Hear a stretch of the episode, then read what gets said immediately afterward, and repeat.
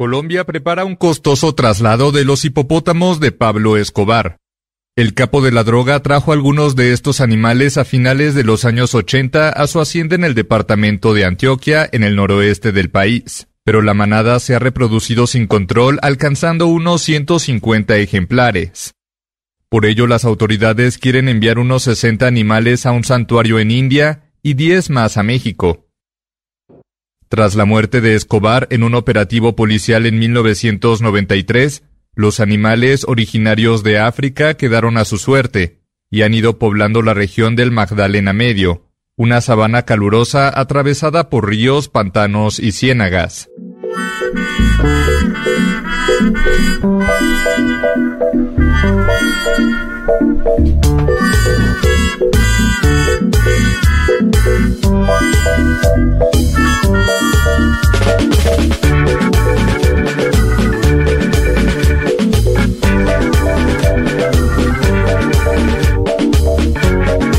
Bueno, un día los hipopótamos tomarán Colombia, el poder en Colombia. Lo que no logró la FARC, lo que no lograron, lo que no logró eh, el narcotráfico, por ahí los hipopótamos se apoderan finalmente de Colombia. Es una noticia que re- Todos los años vuelve, vuelve. ¿no? Hay, hay Pero vuelve ¿no? porque sigue creciendo la población, entiendo yo. No está solucionado el problema, siguen ahí los No, que antes la noticia era eh, se, mu- se duplicaron, se multiplicaron, Sí. hay 150. Esa era la Sí. noticia. Ahora la noticia es el intento de traslado a, a India y 10 a Sinaloa, México. Que a mí eso me fascina. No, es para una película.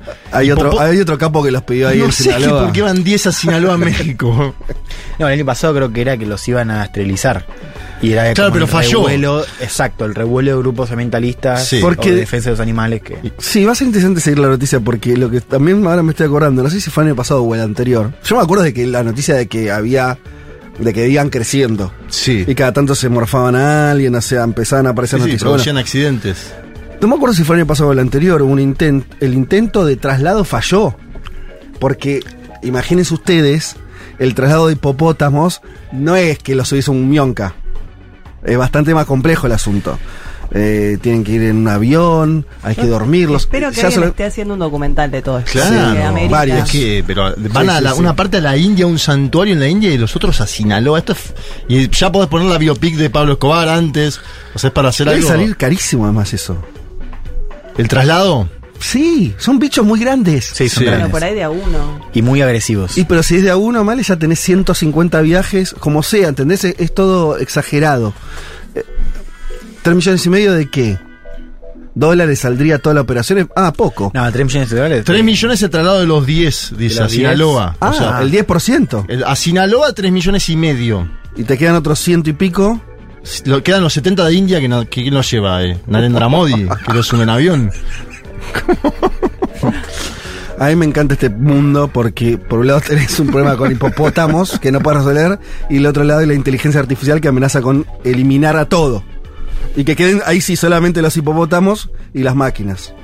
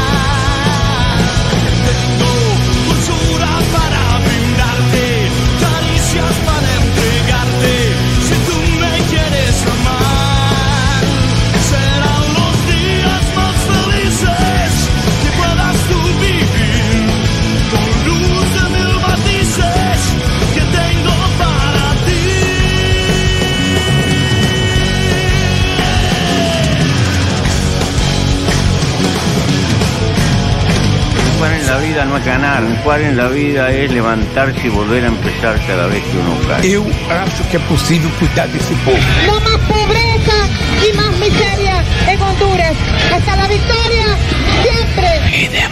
Los voy a acusar con sus mamás, con sus papás, con sus abuelos. No olvidamos justicia, verdad, respeto. Seguimos. Serán los días más felices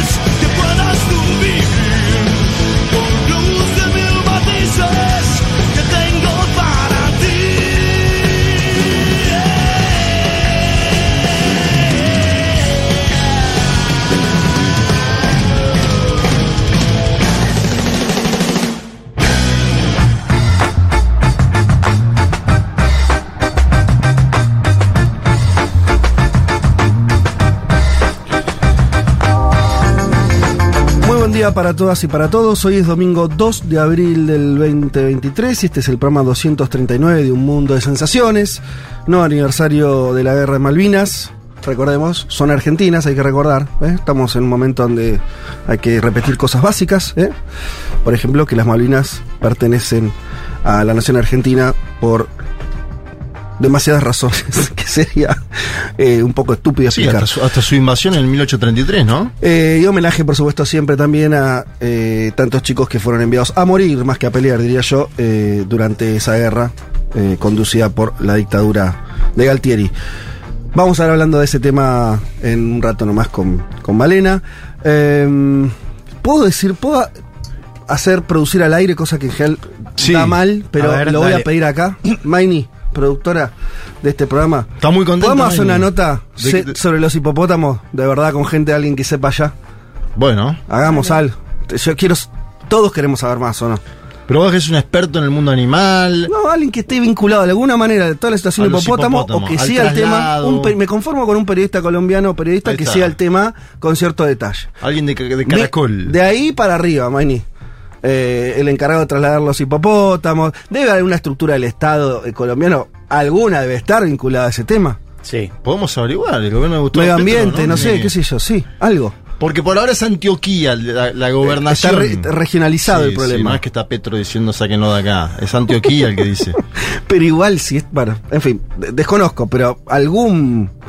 Alguien debe estar ahí eh, también preocupado, Miriam. Estamos preocupados acá. Supongo que en Bogotá, por más que sea un problema de, de una provincia, alguien debe estar eh, informado, aunque sea. Eh, porque, es yo, por lo- de- divertido por lo menos es y interesante. Y ribetes tiene, ribetes históricos, Pablo Escobar, tiene, tiene, de todo el tema. Eh, bueno, hoy tenemos un programa con muchas cuestiones importantes para comentarles a ustedes. Eh, les adelanto en unos segundos nada más. Vamos a estar conversando un poquito de, de lo que se estuvo discutiendo esta semana con justamente la cuestión de la inteligen- inteligencia artificial eh, y las posiciones que surgieron ahí, usted lo sabe, salió a hablar Elon Musk, hay un artículo interesante eh, de Bill Gates también sobre eso, en posiciones Sí, contrarias. Un cruce de los dos después, posterior. un cruce y algunas preguntas que nos vamos a hacer respecto a, a este tema, eh, también vinculado con la política internacional y con, con- con- hasta con cuestiones geopolíticas que son más o menos obvias de ver que, que- que implica o implicaría o ya implica el desarrollo de, de una inteligencia artificial potente eh, de la que nosotros estamos viendo, siempre recordemos esto, una especie de vuelto Una muestra gratis, estamos nosotros. Sí, para que la gente se divierta con el chat, entonces le preguntás, Sí. pero bueno, es un poco más serio el asunto. Un poquito más pesado. Eh, vamos a estar hablando de eso, vamos a estar hablando de eh, la noticia de la semana en Estados Unidos que tiene que ver con eh, la acusación formal a Donald Trump. Ahí tema que hemos tocado, actualizaremos un poquito. eh, y, y también eh, respecto a Ecuador, alguna noticia que tiene que ver con también con problemas que está teniendo el amigo Guillermo Lazo, ¿no? Eh, De salida, ¿no? Casi. ¿Ya lo pones decir. así? Y hay no sé cuánto le queda, pero está en la cuerda floja. Bien, bueno. eh, está bien. Pongámoslo así, no pongámoslo así. Estamos- estamos Eh, no, no, no, sí, sí. eh, yo no me anima tanto, pero, pero es verdad que la situación es delicada desde hace tiempo, ¿no? Eh, para. Y para porque Lazo. si activa la posibilidad de disolver el Congreso, también estaría medio Y salida, sí. porque hoy una elección no puede ganar. No, qué lindo ese sistema ecuatoriano de La muerte. cruzada. Nunca nadie lo utilizó. No, por eso, pero me- sí. Pero tiene nombre, Es tiene nombre de, de regla de fútbol latinoamericano, Sí, ¿viste? pero La siempre muerte todo, cruzada. todo amenazaron con utilizarlo y nadie lo utilizó. Tenés que, Es tener, cierto. tenés que ser. eh, Hay que bancársela. Sí, Bueno, por eso, es como un duelo. A ver si, si- si alguno se, se anima a disparar. exacto. Algo así es, ¿no? Sí. Bien, bueno, de eso vamos a estar hablando. Ya paso a lo que van a traer eh, eh, a la mesa los compañeros. ¿Por dónde arrancamos? Arranquemos por, por Juanma. Eh, nos quedamos en la región, en Brasil. Eh, volvió Bolsonaro. Volvió Jair Mesías Bolsonaro tempranito el día jueves. Ajá. Día jueves tempranito, 6.38 de la mañana, en un vuelo de una aerolínea comercial desde Orlando, Estados Unidos. Nos vamos a preguntar qué significa la vuelta de Jair Mesías Bolsonaro al escenario político brasilero, cuánto impacta en la oposición, cuánto impacta en el gobierno de Lula y además ahí vamos a traer un duelo un 2.0 del duelo de los últimos años en Brasil, que no solo fue Lula Bolsonaro, que fue, ¿Cuál Lula, fue? Lula versus Sergio Moro. Claro. Ah, que además lo, lo tenemos fresco también ese amor últimamente. Bueno, Moro estuvo dando, entrevistas. ¿no? Eh, decía un colega para bien o para mal. Eh, había una, una discusión sobre ese catálogo, Sí. para bien o para mal. Moro salió a denunciar que hubo una operación contra su vida física de parte de una organización criminal brasilera. Vamos a contar entre telones de eso, porque Lula salió a decir: esto es todo un montaje de Moro. Eh, te agrego que lo leí hoy en Folia temprano. Eh, me asombró un poco, pero no tanto. Que es que Lula, según encuestas, está con un 38% de Sí. aprobación. Lo cual me asombra, porque esperaba que tuviera más. Y al mismo tiempo es como el contexto de todo el mundo, ¿no? Es como bienven- bienvenido. bienvenido a, la- Sí, a lo tener- que le está claro, pasando a todos los gobiernos. Pasó Lazo y dijo dónde firmo. Exacto, podría tener 22, También, 20. pues, sí, sí. ¿no? Si uno mira la aceptación en América Latina, con Es alta. De, de Lula. Pero arrancó ahora, quiero decir, es, es parte, mi lectura así muy de, de- de primera mano, lo charlamos después, Dale. que es, eh, al mismo tiempo, evidentemente, hay un contexto general donde los gobiernos le está yendo de regular a mal. Sí, ¿no? yo mal Ese en todos lados. Bueno, no, no. No, y, y- se parece a algunos aspectos, ¿no? La cuestión económica en Brasil, que está complicada. Entonces, nada, asume un nuevo gobierno y la cuestión es, es llamativo que la cuestión de la, la- la esperanza o, o esa cosa de cierto crédito a un presidente que arranca, parece eh, un, un ejercicio anulado, como algo que no existe más. Claro, pero pasaron tres meses. Por nomás. eso. Me parece un poco apresurado, ¿no? Sí, pero evidentemente Cada la vez hay sociedad menos crédito. es- exacto, cada vez la cosa va más rápido. Todo más inmediato en la vida Sí. misma, ¿no? Bueno, de ahí entonces vamos a estar charlando bastante lo que ocurre en Brasil. Eh, Male justamente decía cuando anunciaba la fecha de hoy, 2 de abril, eh, nos vas a traer eh, como tema justamente las Malvinas. ¿Cuál va a ser el enfoque? Bueno, me interesa pensarlo desde la asimilación cultural de Argentina y de Inglaterra, como pensar qué representaciones hubo de la guerra en los dos países y cuáles son sus diferencias. Eh, la verdad que estuve buscando varios ejemplos, de. Argentina hay un montón, o sea, podemos hablar largamente de Claro, libros, sí. películas, obras de teatro, y de Inglaterra hay muy poco. Claro, nada, ¿no? Pero muy, muy poco. Eh, bueno, después voy a pasar algunos audios de, de gente que me estuvo ayudando a pensar esto, eh, algunos enfocados en lo que pasa en Inglaterra, o sea, Mm. viendo a distancia a las islas, y otros hablando puntualmente de las Malvinas. Eh, tengo unos audios de Ernesto Pico, que es un, un periodista también Sí. amigo de, de la casa. Sí, claro. Autor de, de un libro de Editorial Futurock sobre litio. Claro, Pico viajó dos veces a, a las islas y Sí. bueno, me, me contó un poco cómo, cómo Tiene un libro, vive. de hecho. Claro, tiene un libro muy bueno. ¿Cómo se vive allá la cultura si es que se la vive de alguna manera, no? Bien, interesante.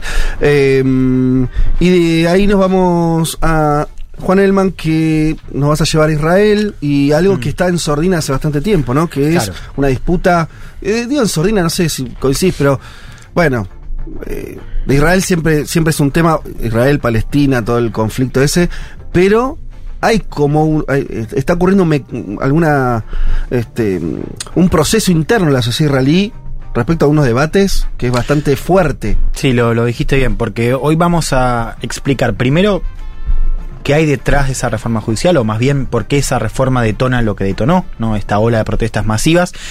En algunos casos con reacciones inéditas, ¿no? Reservistas del ejército llamándose a, a una huelga, ¿no? Reacción muy fuerte por parte de eh, expresidentes de Israel, por parte del presidente de Estados Unidos Joe Biden, ¿no? Una serie de, de actitudes que ahora vamos a desmenuzar y un poco lo que planteabas vos, ¿no? ¿Qué hay detrás de eso? ¿Cómo se vincula esta reforma con el ascenso del sionismo de ultraderecha en Israel, que hoy forma parte de la coalición? Y el gran elefante en la sala, ¿no? Que, como yo vengo a traer hoy, es, es cada vez más grande y cada vez más difícil, más colorido, más difícil de ignorar, eh, que es la ocupación en Cisjordania. Ajá. ¿Cómo se vincula esta ¿Por qué agenda? elefante en la habitación? Porque vamos Nadie a meter- habla de eso, o en porque, Israel no se habla de eso. no, lo que vos tenés son protestas manifestantes, inclusive de, de, derecha desencantada con, con este gobierno que dice la democracia está en juego, ¿no?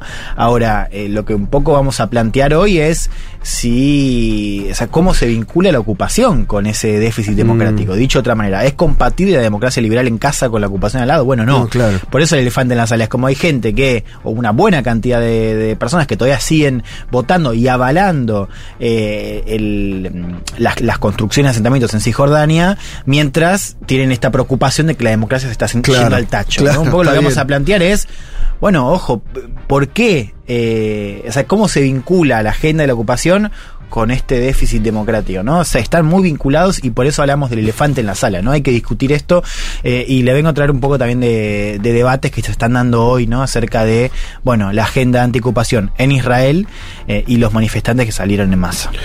Bueno, como verán, tenemos una variedad de temas. Ojalá nos alcance el tiempo. Vamos a tratar de, de hacerlo de la mejor eh, manera.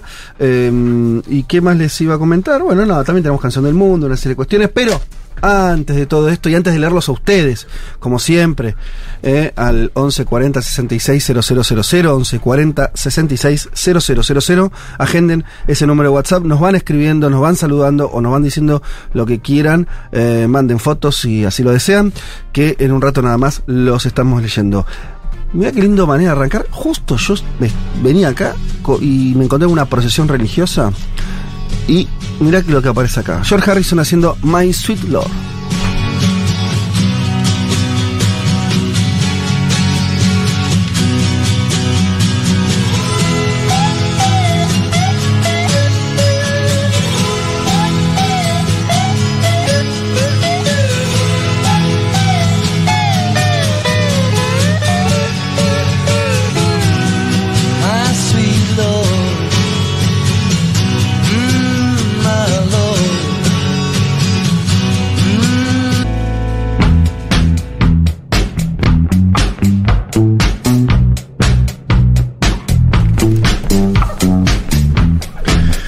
Aquí estamos eh, para arrancar ya el programa. Claro, mi supina ignorancia eh, entre todas las materias universales, eh, la más concreta que tiene que ver con la religión, hizo que yo no tomara en cuenta que hoy es Domingo de Ramos.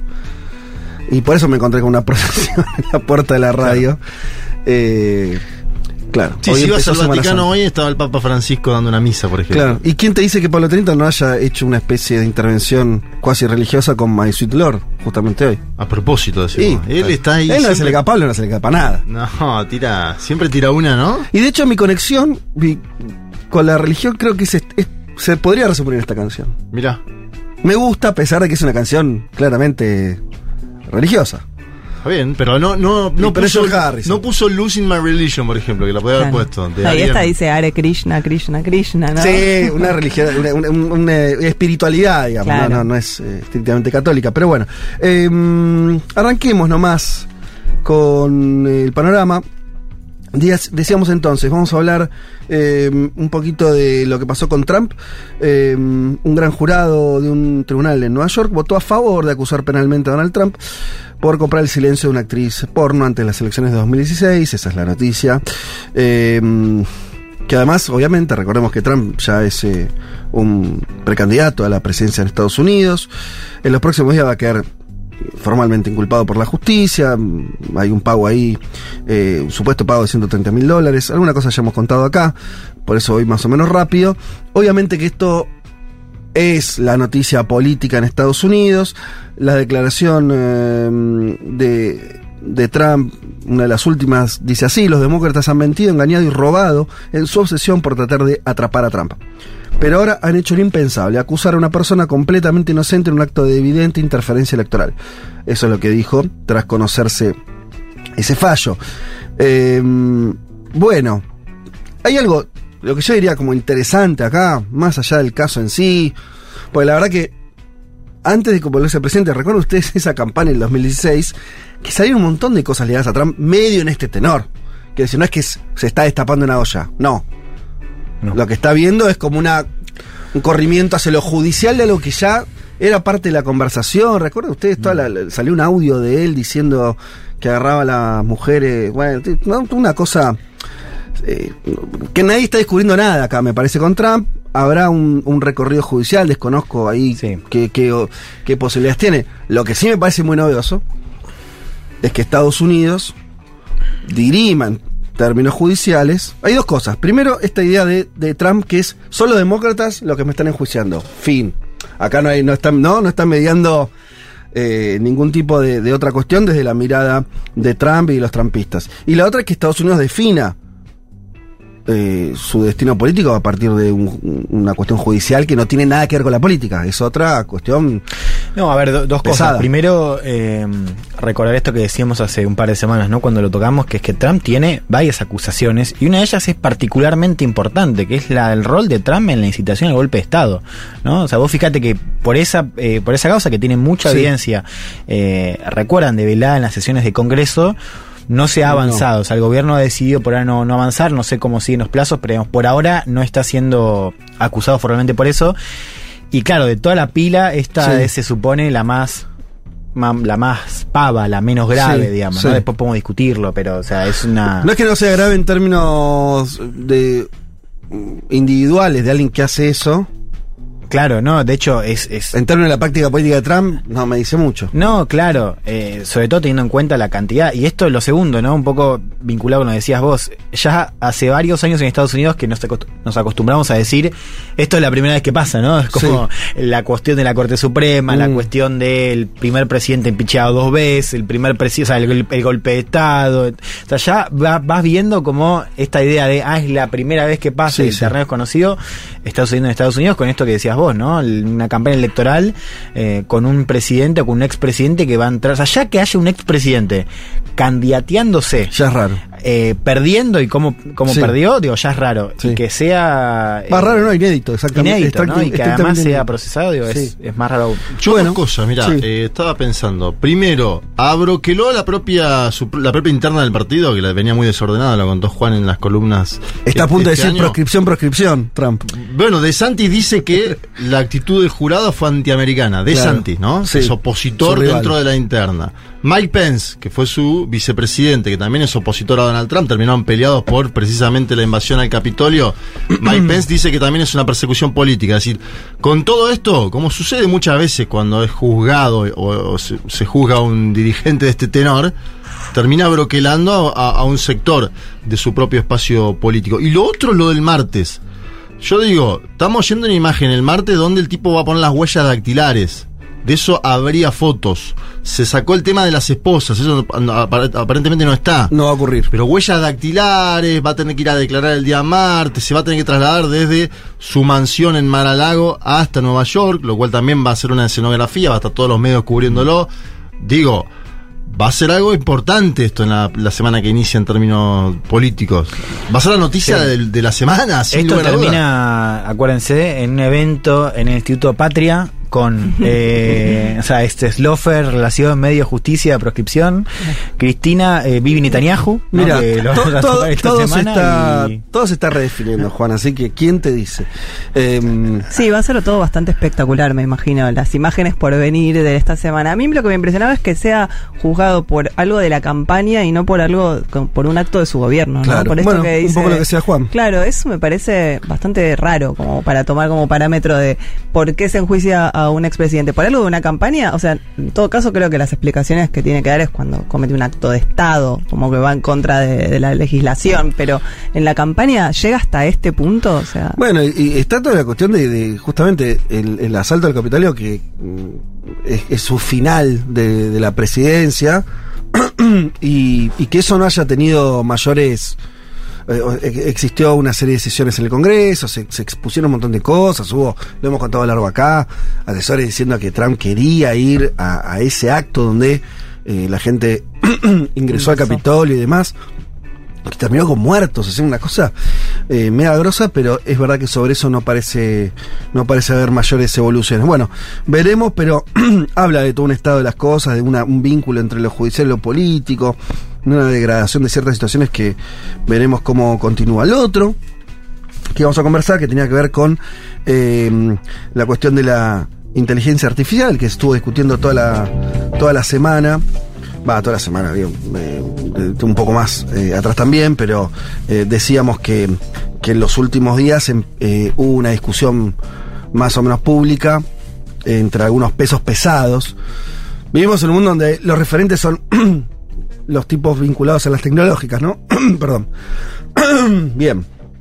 Vinculados a las grandes empresas tecnológicas, ahí tuvimos a, Elon Musk criticando abiertamente eh, el desarrollo de, la inteligencia artificial, su uso en términos masivos, una carta firmada por él y por eh, muchas personas más vinculadas a esas áreas, donde pedía seis meses de pausa eh, hasta que estas mismas personas se pusieran de acuerdo en cómo regularlo. Es muy gracioso esto, pero digo, cualquier confusión con la democracia es solo una confusión, ¿no? Te das cuenta después que cómo piensan que se gestionan los problemas es en, cuartos eh, cerrados con, muy pocas personas. Está eso. Eh, rápidamente salieron ahí a, avisar eh, y a señalar que Musk tenía una empresa justamente vinculada a esto. Entre el 2015 y el 2018 la vendió. Y eh, las malas lenguas hablan de un muchacho un poco alterado por perderse la carrera, ¿no? Y haber quedado atrás. Eh, estamos hablando de un empresario muy particular, ¿no? Donde como que le, si algo que le, le molesta más es no ser trendy, diría, ¿no? y en esta, insólitamente, el que aparece eh, liderando la cuestión es Microsoft, que venía de capa caída hace muchísimos años, y de pronto todos empezamos de vuelta a usar, ¿no? Eh, el buscador de Microsoft, una cosa ahí, y obviamente, ¿quién es la, este, la cara más visible, por lo menos para todos nosotros, de este último desarrollo es Bill Gates, que salió a defender eh, esta, este avance. Escribió un artículo, yo lo recomiendo. Por diferencia de Elon Musk, lo que tiene Bill Gates es que como un hombre del siglo XX escribe, no tuitea. Yo ahí me siento un poco, por lo menos, a ver qué piensa. Bueno, es alguien que se sentó en la compu durante cinco horas, escribió algo. eh, y es interesante. Es un poquito espeluznante las cosas que dice Gates. Y lo que tiene en la cabeza ese señor. Resumo dos o tres cosas. Eh, bueno, primero dice que eh, esto obviamente es algo que ya viene desarrollándose hace mucho tiempo y que tiene el carácter de lo inevitable, ¿no? Él lo compara con la primera vez, empieza así, su artículo dice, hace, no sé, 40 años, en el 80 o algo así, o por un poquito antes, eh, vi, me senté con un, un ingeniero que me mostró la interfaz, ¿no? De lo que después fueron las computadoras personales. Y dije, bueno, el mundo cambió. Y eso nos proporcionó como el programa eh, de desarrollo que, de, Microsoft por 20 años. Eh, el, otro, el otro momento que nombra, me acuerdo si es, este, es, algo similar vinculado a Internet o alguna cosa así. Bueno, ahora dice, esto va a ser mayor todavía, este cambio va a impactar en toda la economía. Eh, va, va a rediseñar el mundo del trabajo, va a rediseñar el mundo de las comunicaciones, bla, bla, bla. Eh, eso lo da como un hecho. Después lo que dice es, bueno, no habría que tener mucho miedo porque él ve una serie de aplicaciones virtuosas que seguramente lo tiene. Eh, hay una que nombra que tiene que ver con las cuestiones médicas, yo la leí en otro lado también, parece razonable en el sentido de que una inteligencia artificial puede detectar, y ya lo demostró, hay algunos estudios ahí eh, en Estados Unidos donde le dan básicamente a, a un a una de estas programaciones de inteligencia, inteligencia, artificial una serie de datos masivos de 10.000 pacientes que desarrollaron algún tipo de cáncer y que la medicina tradicional detectó tempranamente, decirte, el 13% y la inteligencia artificial detectó el 40%. Decís, bueno, che, eh, por patrones que no son visibles para la mente humana o no son posibles de detectar por este por un médico de carne y hueso, pero sí por esto. Van ahí, decís, bueno, ¿por qué te vas a oponer a eso? Y bla, bla, bla. Claro, obviamente que el propio artículo de, de Gates dice, bueno, hay otra cosa que es, eh, lo, lo separa entre los usos más o menos normales o masivos que puede tener la inteligencia artificial con el diseño efectivamente una inteligencia que empieza a tomar decisiones en forma independiente a los deseos de un humano. Dice, para eso falta tiempo, pero hacia ahí vamos, y es lógico preguntarse eh, sobre eso, o sea, sobre la, no sobre ya la ética, sino sobre la, nuestra propia supervivencia y de qué manera los humanos pueden o no, y Gates lo deja abierto, estar el comando de eso. Pues puede eso no estar, ¿sí? Eh, al comando de, de, esa super máquina, por así decirlo. Eh, y y ahí lo interesante, yo me quedé pensando, no sé qué piensan ustedes, que, claro, el tema es, bueno, está, ¿quién controla el, esto? Como en su momento, ¿quién controla Internet? O no, pensemos en grandes desarrollos. Y el tema, ¿no? Que se, que se presenta es que decís, no parece que haya nada. O sea, di- dicho de otra manera, no parece hoy que hablemos de Occidente un rato y después yo digo lo, que quiero decir de verdad. Pero en Occidente no parece haber instituciones que estén a la altura de poder controlar semejante avance. Porque estamos viendo, como el ejemplo de Trump, que la democracia modelo, entre comillas, de Occidente está en unos problemitas de funcionamiento medio básicos. Entonces vos tenés, por un lado, la un desarrollo tecnológico zarpado que puede prescindir de áreas industriales enteras de- por parte de los humanos de mínima, y por otro lado tenés un sistema político que no parece dar respuesta, es un, un funcionamiento mínimamente normal. Ahí da para asustarse. Sí, yo pensaba en esta discusión. Eh, ¿Recuerdan cuando salen las redes sociales y las plataformas donde todo era oportunidad y esto también se hablaba de los cambios? Quizás no con esta magnitud, pero sí había esta idea Sí. de democratizar Sí. la red y el espacio público. Sí.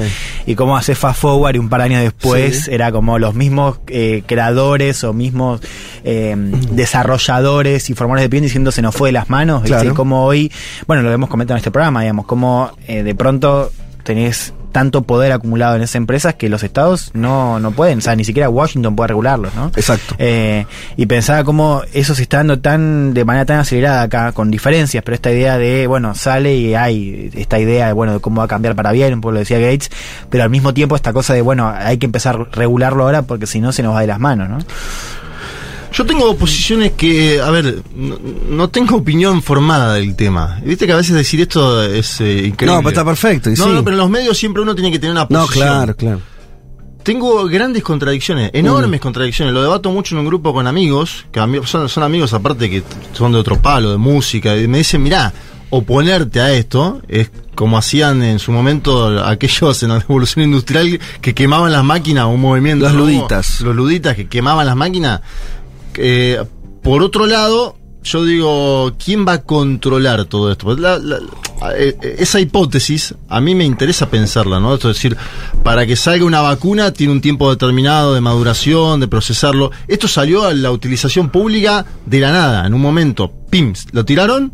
Digo, el chat GPT, que es lo que conocemos nosotros, Sí, claro. que encima es muy por lo que estamos viendo, falible. Digo, p- piensa que nosotros somos un programa de sexualidad. pues, digo, por ahora viene pifiando en muchas cosas. Si vos pones una biografía, si yo pudiera ver en el chat GPT Federico Vázquez, Mm. me tiraría que vos ga- ganaste un Conex de platino, por ejemplo. Sí. Porque lo he hecho con diversas personas. Y sale cualquier cosa. Sale cualquier cosa. Ahora bien, eh, eso, que es, es algo casi anecdótico, para mí tapa algo que va mucho más allá, que es esto de los seis meses. O sea, ellos están jugando otro partido, ¿no? Los grandes armadores están jugando otro partido y me da la sensación de que en lo demás también hay una algo de duelo personal, si se quiere. Eso parece, sí, sí. Es, era de la empresa Claro, OpenAI. claro, era, claro. de- era- vos lo contaste, pero era de la empresa, la vende y ahora es algo que efectivamente es... eh, Por lo menos es de lo que está hablando todo el mundo. Yo le, le asigno. eh, a mí me gusta más mirar a Gates. Me parece un poco más. serio. como decir, bueno, Zuckerberg, Bill Gates, son gente que. Eh, por ahora Elon Musk, además de comprar Twitter muy caro, hizo unos autos que se manejan solo pero chocan. O sea, no le asigno todavía un, ¿no? Como. Tiró cohetes al aire, No, ¿qué más hizo? Claro, pero Bill Gates hizo, ar- armó esto que tenemos acá, que es una compu, y bueno, sí, hizo algo. Quiere decir, me asombró el artículo de Gates porque no es un artículo donde eh, dice, sí, claro, básicamente en el momento va a haber una inteligencia, no dentro de mucho, que nos ponga en la situación de discutir cosas que nunca habíamos discutido. Básicamente que haya ¿Qui- algo ¿Quién más. manda? Sí, sí. ¿Quién manda, Sí, básicamente? no es Bueno, que dice es que eso no es posible, dice que sí, no, que efectivamente va a pasar. Pero que va a ser en, la- en largo tiempo. Eh, claro, dice, bueno, no, no, no se asusten tanto, bueno, va a pasar el lunes. ¿Sí? Eso dice. Pero el viernes... Claro. A mí me pasa algo parecido a lo de Juanma, que voy cambiando permanentemente lo que pienso sobre esto. Yo creo en parte que es, no sé, forma parte todo esto de nuestra historia, o sea, la historia entre la humanidad y, y las máquinas. Y estamos en un momento, o por lo menos lo que decía Juan también, ¿no? Que cuando arrancaron los- las redes sociales, éramos nosotras pensando que las íbamos a poder usar para algo. Claro. Y ahora estamos en un momento en el que Te das cuenta que te están usando. que nos están usando, que estamos todo el tiempo mirando el teléfono y que ya esa dependencia está un poco más repartida, ¿no? Entre lo que nos piden las redes sociales y lo que nosotras creemos que estamos haciendo con ellas.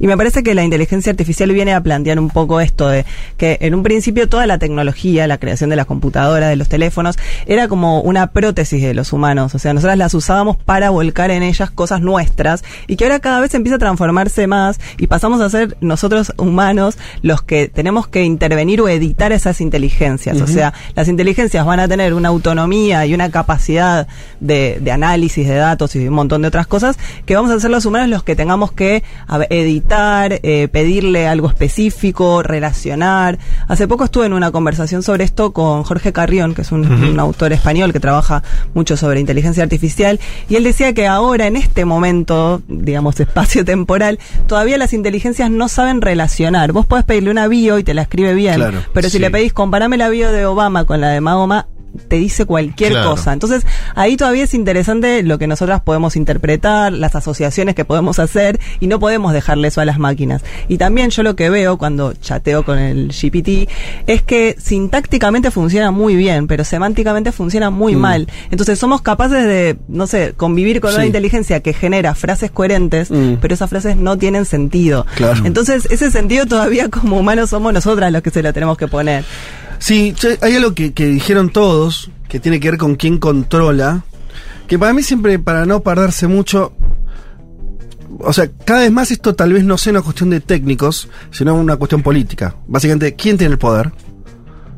¿Quién controla? No estoy pensando ya en la disputa humanos-máquina, sino dentro de la comunidad de los humanos, ya hay que hablar así, lindo, dentro de la comunidad de los humanos, ¿quién toma las decisiones respecto, por ejemplo, a esto? Y vos ahí, para mí está este panorama. Las democracias occidentales las tenés en el estado este que, medio catatónico que estábamos describiendo. Después tenés una, una serie de hiperelite eh, internacional en la que está Gates, más, cinco chabones más, eh, que, bueno, tienen sus decisiones autónomas, semiautónomas, relativamente autónomas respecto a los estados, y toman decisiones. Son ellos los que deciden... a- Sí, y sobre el software y sobre el hardware también, ¿no? Tienen el, el control de esos aparatos que se programan, no lo tienen las democracias. No, claro, por eso ahí tenés un, un segundo. ¿Saben dónde yo, si yo tengo que ser totalmente frío analítico y pensar dónde puede estar el freno por parte, o el control, por parte hoy, ¿eh? Y no me gusta lo, que, eh, a donde llegue, pero es a donde llegue, eh, de los de la sociedad humana, en, alguna, en, algún sentido colegiado, o sea, no depender de que no se equivoque Bill Gates, que parece una apuesta un poco regada, ¿no? Si uno apuesta, ¿no? La humanidad apuesta a que Bill Gates no se equivoque. Bueno, no sé. O vamos a apostar que, que Donald Trump, próximo presidente de Estados Unidos, yo, si tengo que regirme por dónde está el ámbito colegiado más grande que puedo controlar esto, es el Partido Comunista Chino.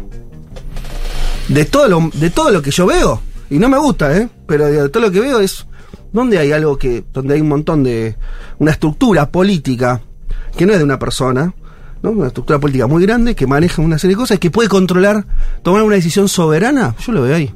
Lo ellos, cual describe. ellos no tienen Google, ¿no? Esa es una decisión. Tienen su Google, No, ellos tienen, tienen su, tienen su- de cosas. tienen no sus sé. propias plataformas Claro, yo independientes. Desconozco, desconozco, pero. Y tienen en- TikTok, En ¿no? términos. a- Claro, claro, en se lo vende a. Occidente en TikTok y tiene Claro. un uno propio. Claro. Pero a lo que voy es, y no es que, entiéndame, no es una defensa de eso, lo que quiero decir es, no estoy viendo herramientas sociales, políticas, de estructuras estatales en Occidente que puedan frenar eso. Sí, lo- el único lugar donde, con, poniéndole ganas, vos ves una situación que parece que tal vez puedan eh, controlar eh, estatalmente algo así, es en China. Bueno, Italia acaba de tomar la decisión, la administración de Sí. Giorgia Meloni, pero a través de una interpretación de los datos, ¿no? Mm. Más preocupado por los datos, de bloquear el chat GPT. Claro, el problema es que Italia no, el problema no es que, que, que puede hacer, es como Exacto, si acá ¿qué tomáramos Europa en general, es un país periférico de Y- Europa. Medio.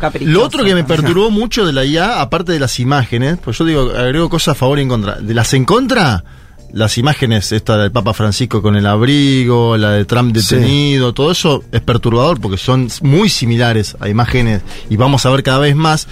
Y hay un chat de un periodista norteamericano, del New York Times, Kevin Roos, que habló con una inteligencia artificial, entiendo que la de Bing, y la inteligencia artificial le dijo no era, que no era feliz en el matrimonio y que estaba enamorada de él, la inteligencia artificial. Ya entramos en un nivel, eso es lo que cuenta el periodista, es un periodista experto en tecnología, esto fue hace un mes, después Bing desmintió esto, pero digo, que una inteligencia artificial te diga no sos feliz en tu matrimonio. Bueno, acá es que lo que sí empieza. eh, Vieron que igual está el sistema gratuito y el pago. Yo no me metí mucho, pero hay una sutileza ya ahí donde vos podés indagar un poco más de lo que. de, de lo más básico. Y efectivamente, sí, lo que existe es el aprendizaje. ¿No? Esa, eh, yendo al caso tuyo, digo, existe el, el proceso de aprendizaje de esa inteligencia respecto a lo que sos, quién sos vos. Claro. En el artículo de Gates está desarrollado eso. Dice, bueno, lo que va a pasar ahora es que ¿por qué van a desaparecer trabajos? Y se van a, no automatizar, pero dárselos a, a estos bichos, cosas que hacen personas, porque estos tienen capacidad de aprender, y no solamente de aprender como, como veíamos antes, que es eh, mediante solamente tener mucha información, sino efectivamente hacer algo más o menos complejo con esa información, como bien decía Male, todavía a partir de indicaciones humanas. Sí. Eh, pero bueno, claro que hay un montón de laburos que ahí... Pero, claro, no sé si ven los hilos de todo lo que cambió en un par de semanas con, con el 4, con la versión 4 de- del chat. Eh, y los cambios más grosos estaban en todo el tema matemático y todo el Ajá. tema de programación. Claro. O sea, todo ese tema de software y era también la, la paradoja de que muchos programadores que, que Sí. son parte de ese nuevo ecosistema de la Sí. revolución eh, industrial 4.0 en fin, eh, también Son los que quedarían más obsoletos. Más claro, rap- porque hay algo de, de- de- de escribir código, digamos, y de, de programación que eh, en algunos casos, no en todos, son los más expuestos eh, y donde ahora está viendo todos los cambios. Después tenés, o sea, un abanico de, no sé si vieron las listas. Sí, la bueno, vi. Carrión Sí, compara sí, sí. una. Yo, no, le, le digo, yo No, me fui. no- no vi eso, ¿qué me cosa? fui- yo fui a la charla que menciona Male, la Sí. de Carrión, y me fui. Ah, eh, una parte me dormí, digamos, primero. Eh, no sé si fue como un reflejo involuntario Sí, del cuerpo. Y después me fui aterrado. Pero claro, por eso ahí también sirve dividir. Eh, ¿No? Como pienso así rápido, como tres cosas. Vi- Viste, después hay una cosa de, de cómo te va a cambiar en cuestiones más propias de eh, la cotidianidad, digo, de, de cómo escribirse una monografía, de cómo de aprender, o sea, de, de aplicación, digamos, más Sí. allá de la cuestión laboral. Después está el campo, digamos, de las matemáticas y la programación, que se supone que es el que ahora está más expuesto o el que está empezando a producir cambios más acelerados. Y después está todo el mundo de las ciencias sociales y La escritura. y el, el periodismo de escritura. La traducción. La hoy- y hoy pensabas, ahí, esta semana vi un tweet que decía como que ahora te vas a dar cuenta cuando los portales eh, usen el chat porque Va van a estar bien, bien escritas las notas, digamos. ¿no? Buenísimo eso. porque, pero después pensaba, no sé, este Carrión decía que en, que en un par de años iba a haber novelas eh, Mm. escritas, como que las editoriales van a tener un departamento de Claro. inteligencia artificial donde haya producciones escritas, Mm. inclusive de ficción, por el chat eh, o, o por inteligencia artificial, eh, y también un departamento de traducción liderado por inteligencia o inteligencias artificiales, ¿no? Y pero creo que vos me dijiste como, de, bueno, ¿quién va a querer leer una novela? De, de hecho, el, el libro este de Carrera a mí no me parece nada interesante, la parte de la escritura, bueno, no me interesa leer una Claro. novela escrita por inteligencia Bueno, igual él artificial. hace, hay una cosa que me parece interesante que es que los cambios entre eh, cada una de las versiones de este chat agregan o simplifican algo bastante ideológico. Por ejemplo, en la versión 2.5 la, o la 2 lo, era un chat todavía eh, racista, ¿no? Como xenófobo, eh, tenía un, un tipo de ideología, digamos, que te podía salir con cualquier cosa. Sí. En el- la versión 3.5 ya como que lo eh, Lo volvieron educaron. políticamente correcto. Pero demasiado políticamente Sí. correcto. Entonces le pedís, escribime un cuento con estas palabras. Y todo termina bien, Claro. todo termina como que al final va a salir todo perfecto. Y bueno, eso me parece que en nuevas versiones va a estar. no, o sea, la inteligencia artificial tiene, ideología, digamos. Claro. Pensemos también que lo que recibamos de ella eh, tiene un filtro que lo están poniendo las personas que controlan. Bueno, es que yo vuelvo a eso porque me parece que cuando Juan cuenta de la angustia que siente, que, que, eh, le, le va a pasar a los que lean un poco más y esta cosa de cierto futuro eh, distópico, y- al final lo que te angustia es tener hoy la certeza de que no existe un poder político que controle eso en, en defensa de tus intereses. Eso es lo terrible acá. Si no estaríamos hablando de un avance tecnológico, ¿entendés? Como los miles que hubo, más fuerte, menos. Pero el problema que nos está faltando es, es otro. O sea, el problema no es, global, decís vos. sí, global, local, la que quieras. Quiere decir, la, la idea de que no tenés representantes políticos que eh, tomen decisiones donde estén expresados tus intereses. Eso para mí es lo- la angustia, que ahora va- puede aparecer con esto o puede ser con otra cosa. Yo recuerdo una sola, una- un solo ejemplo, contraejemplo. Eh, la bomba atómica existe hace 90 años más o menos. Dentro de poquito va a ser casi un siglo. 80 ahora estaría más o menos. También, por supuesto, se utilizaron en Hiroshima y Nagasaki, ni bien se Dos descubrió. veces. Ok, está. Después no sonó más. Eh, todos sabemos que potencialmente destruye a la humanidad, al, planeta. ya eh, la humanidad puede hacer mierda, se puede hacer mierda a sí misma y, y, y casi todo lo que, lo que está vivo. Y nosotros todavía no tenemos un temor, más allá de las cosas que pasaron ahora con Ucrania y demás, pero en estos 80 años descansamos en la idea de que ese arsenal estaba en manos de los estados que a su vez, bla, bla, bla, y por lo tanto hay una mediación ahí política que vos te dejás dormir tranquilo, así, bueno, no va, no es que, no es random, no es que mañana...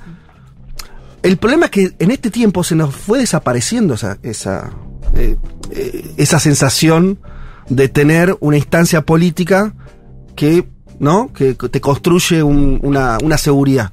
Y eso para mí es lo angustiante. Yo creo que lo de la inteligencia artificial es por ahí, en términos zarpados, pero otra demostración de que te falta es otro que no te lo va a dar, ni la tecnología, digo, es una cuestión política. Yo decía lo, de China para entender esa, esa sensación, quiero decir, la desprotección que uno siente que de pronto vos te sentís que no hay, eh, no hay ninguna, eh, ninguna construcción colectiva política que te defienda. A mí me parece que es, pasa. un- Yo creo que tiene que ver con el peso de las personas también, ¿eh? A ver, eh, China, ¿quién es la, quién es el- el- la persona más importante de ese país? Sin duda Xi Jinping. Sí. O sea, no, no, no, no se debate un segundo. Yo te pregunto Estados Unidos, ¿quién es la persona Sí. más importante de Estados Unidos hoy? ¿Es Joe Biden? Yo estoy casi seguro que no. Claro. La persona con mayor importancia en los Estados Unidos viva en este momento, ¿es Joe Biden? Yo estoy casi seguro que no. Y así puedo nombrar país por país. Digo, eh, Sí, sí, sí. Y ahí ya entramos en otro debate que es que la política perdió posiciones. Bueno. Por Es eso lo que decimos, diría Bezos o Bueno, diría lo más. y, a- y ahí- y ahí tenés el problema de la gobernanza global, que es lo que dice Fede. Leemos algunos oyentes, porque escribir están, no saben, cómo- el, el- el chat está... Chat GPT. Sí, sí, sí. Está full. Eh, bueno, eh, ¿qué más? Eh, está dos, mi- Fede está a dos minutos de describir la destrucción nuclear del mundo por parte de Skynet en Terminator 2. Bueno, eh, algo de eso hay. Gente que Más está que habla del Terminator, ¿no? En un momento de Sí, la... porque más sale como a asustar. Sí, sí, asusta, asusta. Eh, y, y tira esa. Eh, bien, hay gente que está mandando sus- sus- sus bios que les arma la. No, no, tenemos, no podemos leerlo, pues, nos llevaría mucho tiempo. Eh, alguien acá nos dice, a ver si tengo el nombre, no. es Para mí es una herramienta que no es mala per se. Quién y cómo la controla es el problema, como siempre. Igual también tiene sesgos. Eh, a tener en cuenta, uno de ellos es que está entrenada en inglés. Cuando le hagamos preguntas en castellano, facha mucho más. Bueno, suele pasar esas cosas que son sus desarrollos originales, están en un idioma. De hecho, es interesante, ¿sabes? Eh, el, artículo se lo recomiendo, léalo, es larguito, pero es interesante de Gates. ¿A dónde marca el tipo que está yendo? Cuando justamente está hablando de esto, de, que está desarrollado en inglés, y em, él está, dice que viajó este año muchas veces a India, para que esa inteligencia artificial esté disponible en muchos idiomas de la India, ¿no? Que sabemos que es una sociedad que, tiene eh, una variedad cultural importante. Pero fíjense qué manera, ¿no? La India como lugar, como otro epicentro, hablamos de China, pero digo, la India como, como también lugar de laboratorio humano, ¿no? De desarrollo de cuestiones cada vez más ahí. El tipo Sí. fue directo a hablar de eso. Y me acuerdo Zuckerberg hace unos años en una entrevista también eh, interesante, la que tocamos acá en este programa, también hablaba de la India como, eh, como un polo eh, totalmente central. ¿Qué más? La nueva novela de Mateo, Materiales para una pesadilla, se basa en el lenguaje como parásito que le da autonomía a las inteligencias artificiales, entre otras mil cosas que están increíbles. No leí el Está muy buena. libro. La- sí, aparte ganó el premio Filba, es una muy buena Ah, novela. ¿cómo se llama? argentina. ¿Materiales? Para una pesadilla. Materiales Juan para una pesadilla de Juan Matio. Juan Matio. Bien, este- Claro. entonces, sobre este tema. También pienso que no quiero leer nada de eso. O sea, como. no, no- no, el libro no lo, lo podría leer, pero digamos, como que hay algo de la distopía. Y sí, Pienso inclusive la producción de obra con la pandemia, ¿viste? Como que estaba esa idea de que. mm, de que iba a haber como un montón de novelas sobre la pandemia sí. Y nadie quiere, Nadie saber- quiere saber nada de eso. Y a mí me pasa algo parecido. O sea, quisiera como evitar a toda costa. Eh, Juan Pablo Valdecantos nos dice, odio a las inteligencias artificiales, soy dibujante. Acá es Bueno, interesante. claro, Ah, dice, Soy dibujante. y veo con muchísima preocupación cómo el avance de apps como Open, eh, hay, em, ¿cómo se dice? Eh, Open nu- nunca lo pensé en inglés, eh, IA, eh, y no sé qué otras que nombra, están empezando a quitarle trabajo a los ilustradores editoriales. Bill Journey, por ejemplo, que es la que hace las fotos. ah, Yo tengo, a ver, un amigo. Bill Journey un es amigo una- que claro. es DJ, él defiende la IA también porque, obviamente, en su, en su épica laboral Sí. se generan los flyers solo y son espectaculares, ¿entendés? Sí. Eh, por eso digo, hay mucho de lo personal también en esto. Eh, y lo peor es que ni siquiera los grandes grupos editoriales, sino los más pequeños o individuos privados, que en vez de encargarte unos dibujos, prefieren pagar 5 dólares. Ah, ahí, acá habla de Mid Journey, esa, Esa, es, ¿no? esa es. Eh, y sacar 2000 variaciones de una misma ilustración que encima roba de ilustraciones de creadores humanos, digamos, ¿no? Que me diga ludita, no me importa, dice. Eh, tengo que agregar, hay mucha gente en las redes que justifican apps como esta, diciendo que es una herramienta más, y me saca de quicio porque no es así. Eh, bueno, está esto, ¿no? Sí, las Eh, traducciones son casi ex- eh, exactas las que están haciendo ahora la inteligencia artificial. Claro. Y ahí tenés un problema con la gente que sí, labura sí, en traducciones, Sí, que yo- yo es, insisto es que- una formación. Yo creo que eso, esto lo vimos mil veces, este aspecto. Sí. Este aspecto lo vimos 25 mil veces, que es una transformación tecnológica que deja obsoletos algunos laburos, genera nuevos. Eh, el tema de vuelta, ¿no? Es eh, si esto es como es algo que está llevado adelante por Sin ciertos plan empresarios, claro. Si hay plan, no hay plan. Exacto, y sí. Me parece que ahí está todo el asunto. No, y cómo se democratiza, cuántas personas pueden acceder a esto y cuántas todavía tenemos oficios manuales o artísticos que, que digamos, parecen reemplazables, pero, va, no sé. A mí con la cultura me genera un dilema más Sí, grande. Vos, sí, por ejemplo, sí. tenés, la- la- te- tenés puesto una camiseta de los Beatles, Fede. Dice, a ver, yo veía el otro día un video de con la voz de Eminem, que no era de Eminem, Sí. pero era creado por una Hay una de inteligencia Charlie artificial. también circulando. Bueno, están circulando muchas cosas Sí. que te lleva a producir un contenido de letra muy similar a que- al, al que escribe un autor. Suponete que yo le pido dame una letra al Indio Sí. Solari, me va a hacer una letra al Indio Solari Sí. sobre tal cosa. Sí. Y después se le va a poder poner la voz del Indio Solari en simultáneo. Sí. Bueno, ahí hay una cuestión que es muy demencial, que es la, la obra inagotable, la obra infinita. Una, un, un tipo que hace música, o que escribe libros, nace en un momento y muere en un momento, y deja de sacar música porque murió biológicamente. Sí, yo, ahí, yo creo que, que ahí. Yo no veo, me debo estar equivocando, no veo un problema por esto, mira, te voy a decir. Que A es, eh, un poco lo decía Juan este día, bueno, yo no tengo ganas de leer una novela. Eh, O sea, le- eh, la acción de leer una novela no es solamente el texto, sino que estás leyendo a ¿Cómo quién lo se escribió. concibió? ¿A quién? Sí, estás, estás leyendo a alguien, a una mujer, a un tipo que escribió ese texto. Sí, que defiende su obra. Y esas cosas están pegadas, ¿no? Es una experiencia que va junta. Con la música todavía más te diría, por ejemplo, esto. ¿Hace cuántos años que existen los grupos tributo? Un montón. Los Beatles, dijiste vos, bueno, los Beatles tienen... 200.000. Y la verdad que no hay nada... Por, eh, el mejor grupo tributo de los Beatles que vos podés ir y te divertís un rato. Dígame si a alguien le parece semejante la experiencia esa a haber visto eh, a los Beatles en, en, no sé, tocando en el año 66. y la verdad no tiene un pedo que ver. Cuando escuchás, eh, escuchás a los Beatles, no pones play a un disco de una banda tributo. Bueno, Exacto. por eso. Pero ahí, Entonces, hay algo ahí ahí- está el dilema, ella lo planteó. Sí. Cuando escuchás, si yo te pongo la misma voz de John Lennon Sí. cantando otra cosa y te lo ofrezco como novedoso, te lo, lo- lo planteo así porque me da. Si aparece una nueva novela Sí. de Gabriel García Márquez. Claro. Eso No, de- No, igual ahí empezamos, entramos en- Pero- en, el terreno de qué hacer con la inteligencia artificial y los muertos, que es otro capítulo, Claro. ¿no? Porque, no, bueno, pero yo digo, mira, te- pero te- yo creo que hay ejemplos de donde eso al menos no impregna, no nos entusiasma de la misma manera. Pasó, eh, siguiendo con los Beatles, en los 90 se hicieron Sí. un documental, obviamente Lennon ya estaba muerto hacía rato, y encontraron una cinta de él y con eso hicieron una canción nueva los otros Beatles. Free as a Bird. Sí. Qué fui a me Bueno. Sí. Sí, está lindo, es disfrutable. Nadie tuvo, o sea, eh, al mismo tiempo no es que eso. No fue lo mismo, y no, pero por supuesto que no. Pero no por una cuestión nostálgica. Mirá que A me uno- acuerdo cuando salió, me genera duda lo que decís, ¿eh? Me acuerdo que fue un boom de venta. Pero te estoy hablando que el- Muy mainstream es igual todo. to- tocando, agarrando algo que efectivamente había cantado Lennon. Sí, es verdad. Y, y la música se la ponen los otros tres. Después, o sea, sí. súper orgánico, súper real en algún punto. Sí, sí. Y al mismo tiempo no lo era. Al mismo tiempo era una especie de juego. ¿Sí? No, no tenía nada que ver con, no era un tema nuevo de los Beatles en, algún- en algún sentido. Bueno, en fin, qué sé yo. Da, obviamente que el tema da para un montón, siguen cayendo muchos este, mensajitos. Eh, hay un meme espectacular que dice, estos empleos se perderán con la inteligencia artificial y nombra varios empleos calificados como programadores, matemáticos, científicos, cientistas políticos y demás. Y luego dice, la cara de mi tío, que es gasista matriculado y aparece un viejo riéndose. Es maravilloso. Reemplazamos Data Analytics, pero no podrán con los plomeros gasistas y demás. Bueno, hay algo de eso. Hay alguien que, no me acuerdo quién dijo algo que me, me causó gracia, que es, ahora hay mucha preocupación porque están viniendo por laburos de sectores medios calificados. Bueno, hablabas, no sé, el traductor, por ejemplo. ¿no? El cognitariado. Claro. Y, y- y- ahí puede haber una venganza, ¿no? Del trabajo manual. O del trabajo con cierta personalización, para decirlo de una manera. Hay algo ahí interesante, ¿no? Hay Sí, mucho- muchos laburos súper calificados que en realidad es verdad que son medio reiterativos.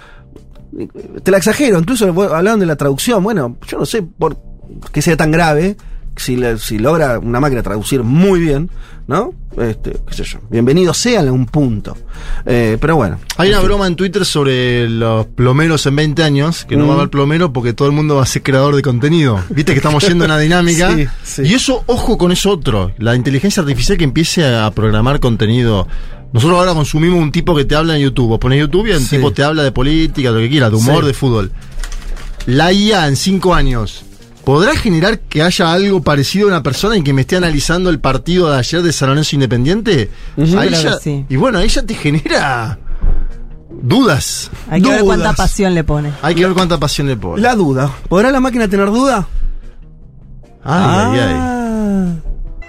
Un mundo de sensaciones. Un programa donde la culpa de los males de la humanidad siempre la tienen los otros. Futurock FM.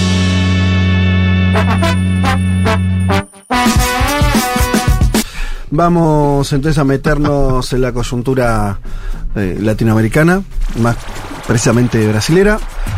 Retorno de Jair Mesías Bolsonaro a su patria. Te dejo esto porque es lo primero que vi, que es esto le sirve a Lula. Esto, además de Eso decían los comentaristas. Había, ¿no? sí, no sé si los de con inteligencia artificial o no, pero eso escuché. Bueno, a ver, eh, Bolsonaro viene a sacar 49 puntos, ¿no? Pero estuvo tres meses eh, medio en el ostracismo, ¿no? Porque hizo apariciones muy esporádicas. En Brasil se decía que estaba deprimido después de perder la elección, acuérdense de eso. Y decide volver el día viernes. 6.38, jueves digo, 6.38 de la mañana llegó. El viernes se cumplió un aniversario del golpe, Fede. Esto no sé si lo intercaló, no, Ajá. Viste que Bolsonaro también es un político y como político decide cuándo volver. Vuelve el jueves y el viernes se cumplió el aniversario del golpe del 64 en Brasil que él defendió en múltiples eh, ocasiones. Del aeropuerto va a la sede del PL, que es su partido. Sí. El partido prestado, diríamos ahora, Sí, de Valdemar bueno, Costaneto, pero la de bueno. La cáscara que lo contiene, sí. Bien. Cantaba en el Capitán Volvió. Dio un primer discurso. Dio un primer discurso ante los seguidores. Hay una primera explicación para la vuelta de Bolsonaro que son las elecciones municipales del año que viene en Brasil. Primera explicación. Ajá, claro. ¿Por qué? Porque el PL tiene cerca de 300 alcaldías y busca, en el mejor de los casos, 1000, en el- un caso intermedio 600, es decir, busca aumentar las alcaldías que tiene el PL de Bolsonaro. A- en la semana esta también se da un hecho inédito, que es que Bolsonaro dice, mi jefe es Valdemar, hablando por el titular del PL.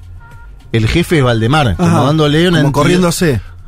no sé, pero él, él, claro, va a Brasil ahora con un salario que le va a pagar el partido, Ajá. con una casa que le pone el partido, con abogados que le pone el partido. Es decir, que está trabajando Está para. una estructura. Sí, está trabajando para Valdemar. Obviamente, él, es, él tiene el nombre Bolsonaro, Sí, claro. con el cual va a girar por todo Brasil. No solo él, sino también Michelle Bolsonaro. Mm. Que esta es la otra novedad. Michelle Bolsonaro, que ya volvió a Brasil, se van a turnar para hacer giras en el interior. Ahora. Pero no uno y uno, no, no los dos en el mismo momento, uno y uno. Te entiendo, sí, sí. Bien.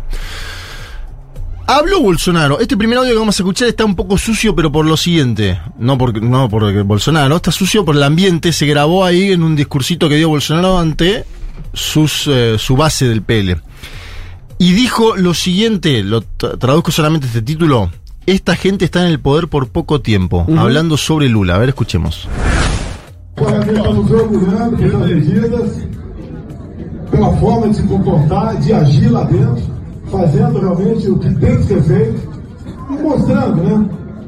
para esse pessoal que, por hora e por pouco tempo está no poder, eles não vão fazer o que bem quer o futuro da nossa nação. Bien, el Parlamento nos está enorgulleciendo por su forma de comportarse, de actuar, de hacer lo que hay que hacer y demostrarle a esta gente que está en el poder por, poco tiempo, dice Bolsonaro, que no van a hacer lo que quieran con el futuro de nuestra nación. Bueno, ahí ya tenemos un mensaje que está en línea con algún mensaje que dijo Bolsonaro en Orlando.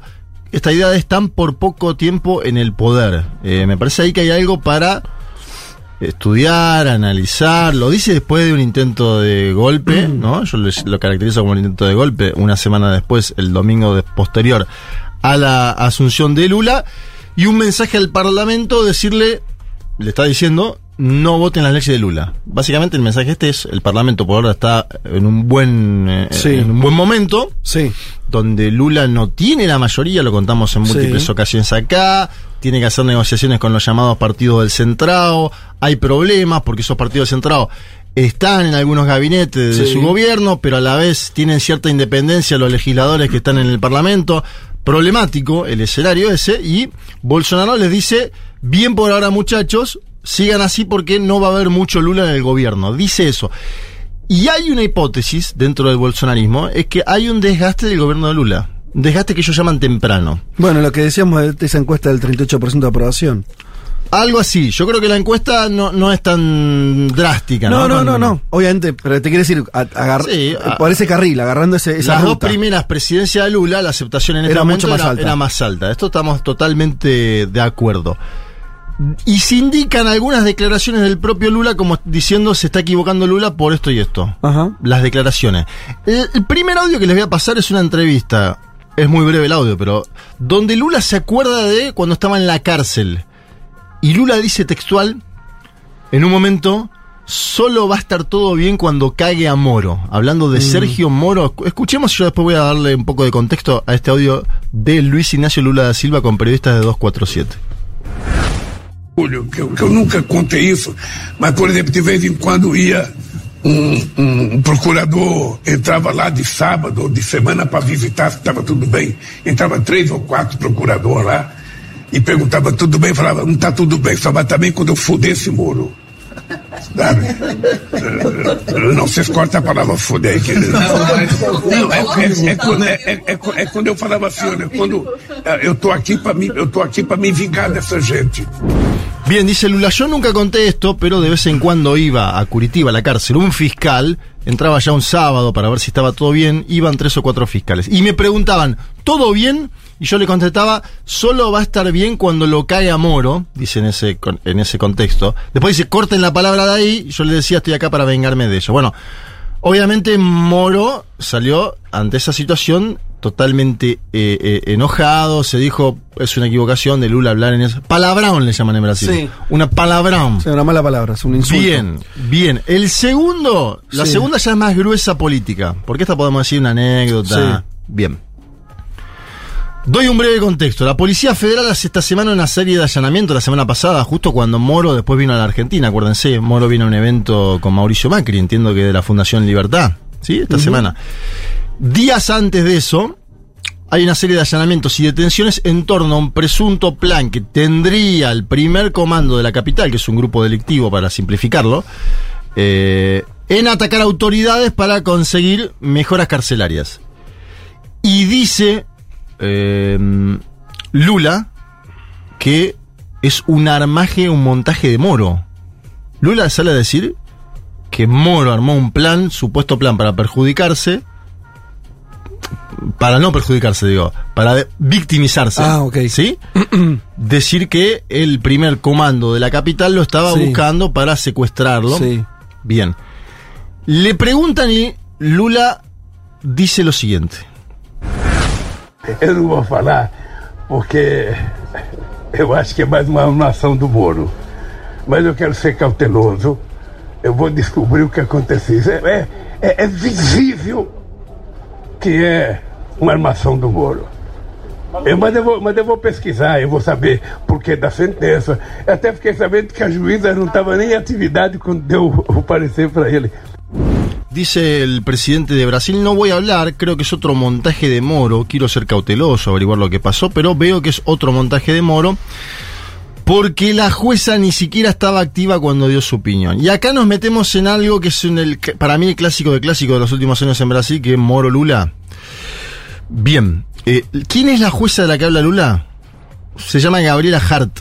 Gabriela Hart, que es la jueza que actúa en esta causa, presunto, donde iban a atentar contra la vida de Sergio Moro. Gabriela Hart suplantó a Moro en la mega causa Lavallato. Ajá. ¿Sí? Cuando Moro asume como ministro, tiene que Sí. dejar a alguien en Curitiba y asume Gabriela Hart. Y Gabriela Hart fue la jueza que le tomó declaración a Luis Ignacio Lula da Silva cuando Lula ya estaba detenido Mm. y lo llevan a declarar por una causa llamada el sitio de Ati- Atibaya, una Sí. causa posterior a la del triplex, ¿te sí, de eso? Es decir, Lula conoce a Hart, sabe que es del círculo íntimo de Sergio Moro y vincula este esto que sucedió con un armado del diputado de Unión Brasil. Hoy Moro es diputado, esa es otra cuestión que a veces se nos escapa, ¿no? Pero Moro es diputado. Por supuesto, después de estas insinuaciones de Lula en torno a un supuesto montaje de Sergio Moro, fue el exministro, que estuvo, vuelvo a decirlo, esta semana en Buenos Aires, y para mí hay un dato significativo ahí, porque acordate que antes Moro no era tan explícito en su marco internacional. Sí. Acordate, yo tengo memoria de algunos eh, comunicadores progresistas, no importa quién, no quiero dar nombre, no me interesa, diciendo Moro actuó bien en Lavallato porque va contra todos los partidos políticos en Brasil. Este Moro, que ya juegan en Unión Brasil, se viene a juntar con un sector claramente nítido de la derecha continental, ¿no? Como es el capitaneado por la Fundación Libertad, donde está Mauricio Macri, Sí. bueno, sacaron una foto. Sale a decir La foto estaba Macri, estaba Moro, estaba Piñera. ¿No? Entiendo que Tuto Quiroga, Y expresidente Quiroga, eh, había una, de una internacional latinoamericana ahí. Felipe Calderón. Calderón, expresidente de Felipe México. Calderón, expresidente de México. Es la- es el- ese es el grupo de Puebla de Sí. expresidentes, pero sumándole a Moro. Bien. ¿No? Sí, sí. El grupo de Puebla invertido, el espejo. Sí. Son, los dos son expresidentes. El Sí, grupo de Puebla claro, claro. y este grupo que se llama de la Fundación Libertad. Se llama algo así de Libertad y Progreso. Sí, lanzaron sí. en Chile. Bien. Moro salió a hablarle, a contestarle nada más y nada menos que al presidente de la Nación, a, a Lula. Vamos a escuchar al diputado por Unión Brasil, Sergio Moro. Eu repudio veementemente essas afirmações. Há uma família ameaçada pelo crime organizado. Se o presidente não tem nenhum apreço por mim, pela vida humana, peço pelo menos que respeite aqui a minha família. Peço que respeite o trabalho que a Polícia Federal está realizando e o trabalho que as polícias que estão prestando segurança a mim e a minha família estão fazendo. E pergunto ao presidente da República se diante dessas declarações, risada frente à ameaça a uma família pelo crime organizado, se o senhor não tem decência.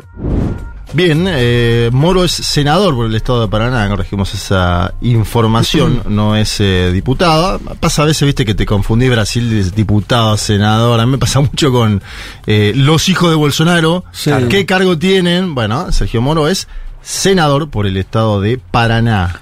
Estado donde estuvo la causa contra Lula. Digo, para también graficar eh, cómo son los estados en Brasil, un estado básicamente, entre comillas, conservador.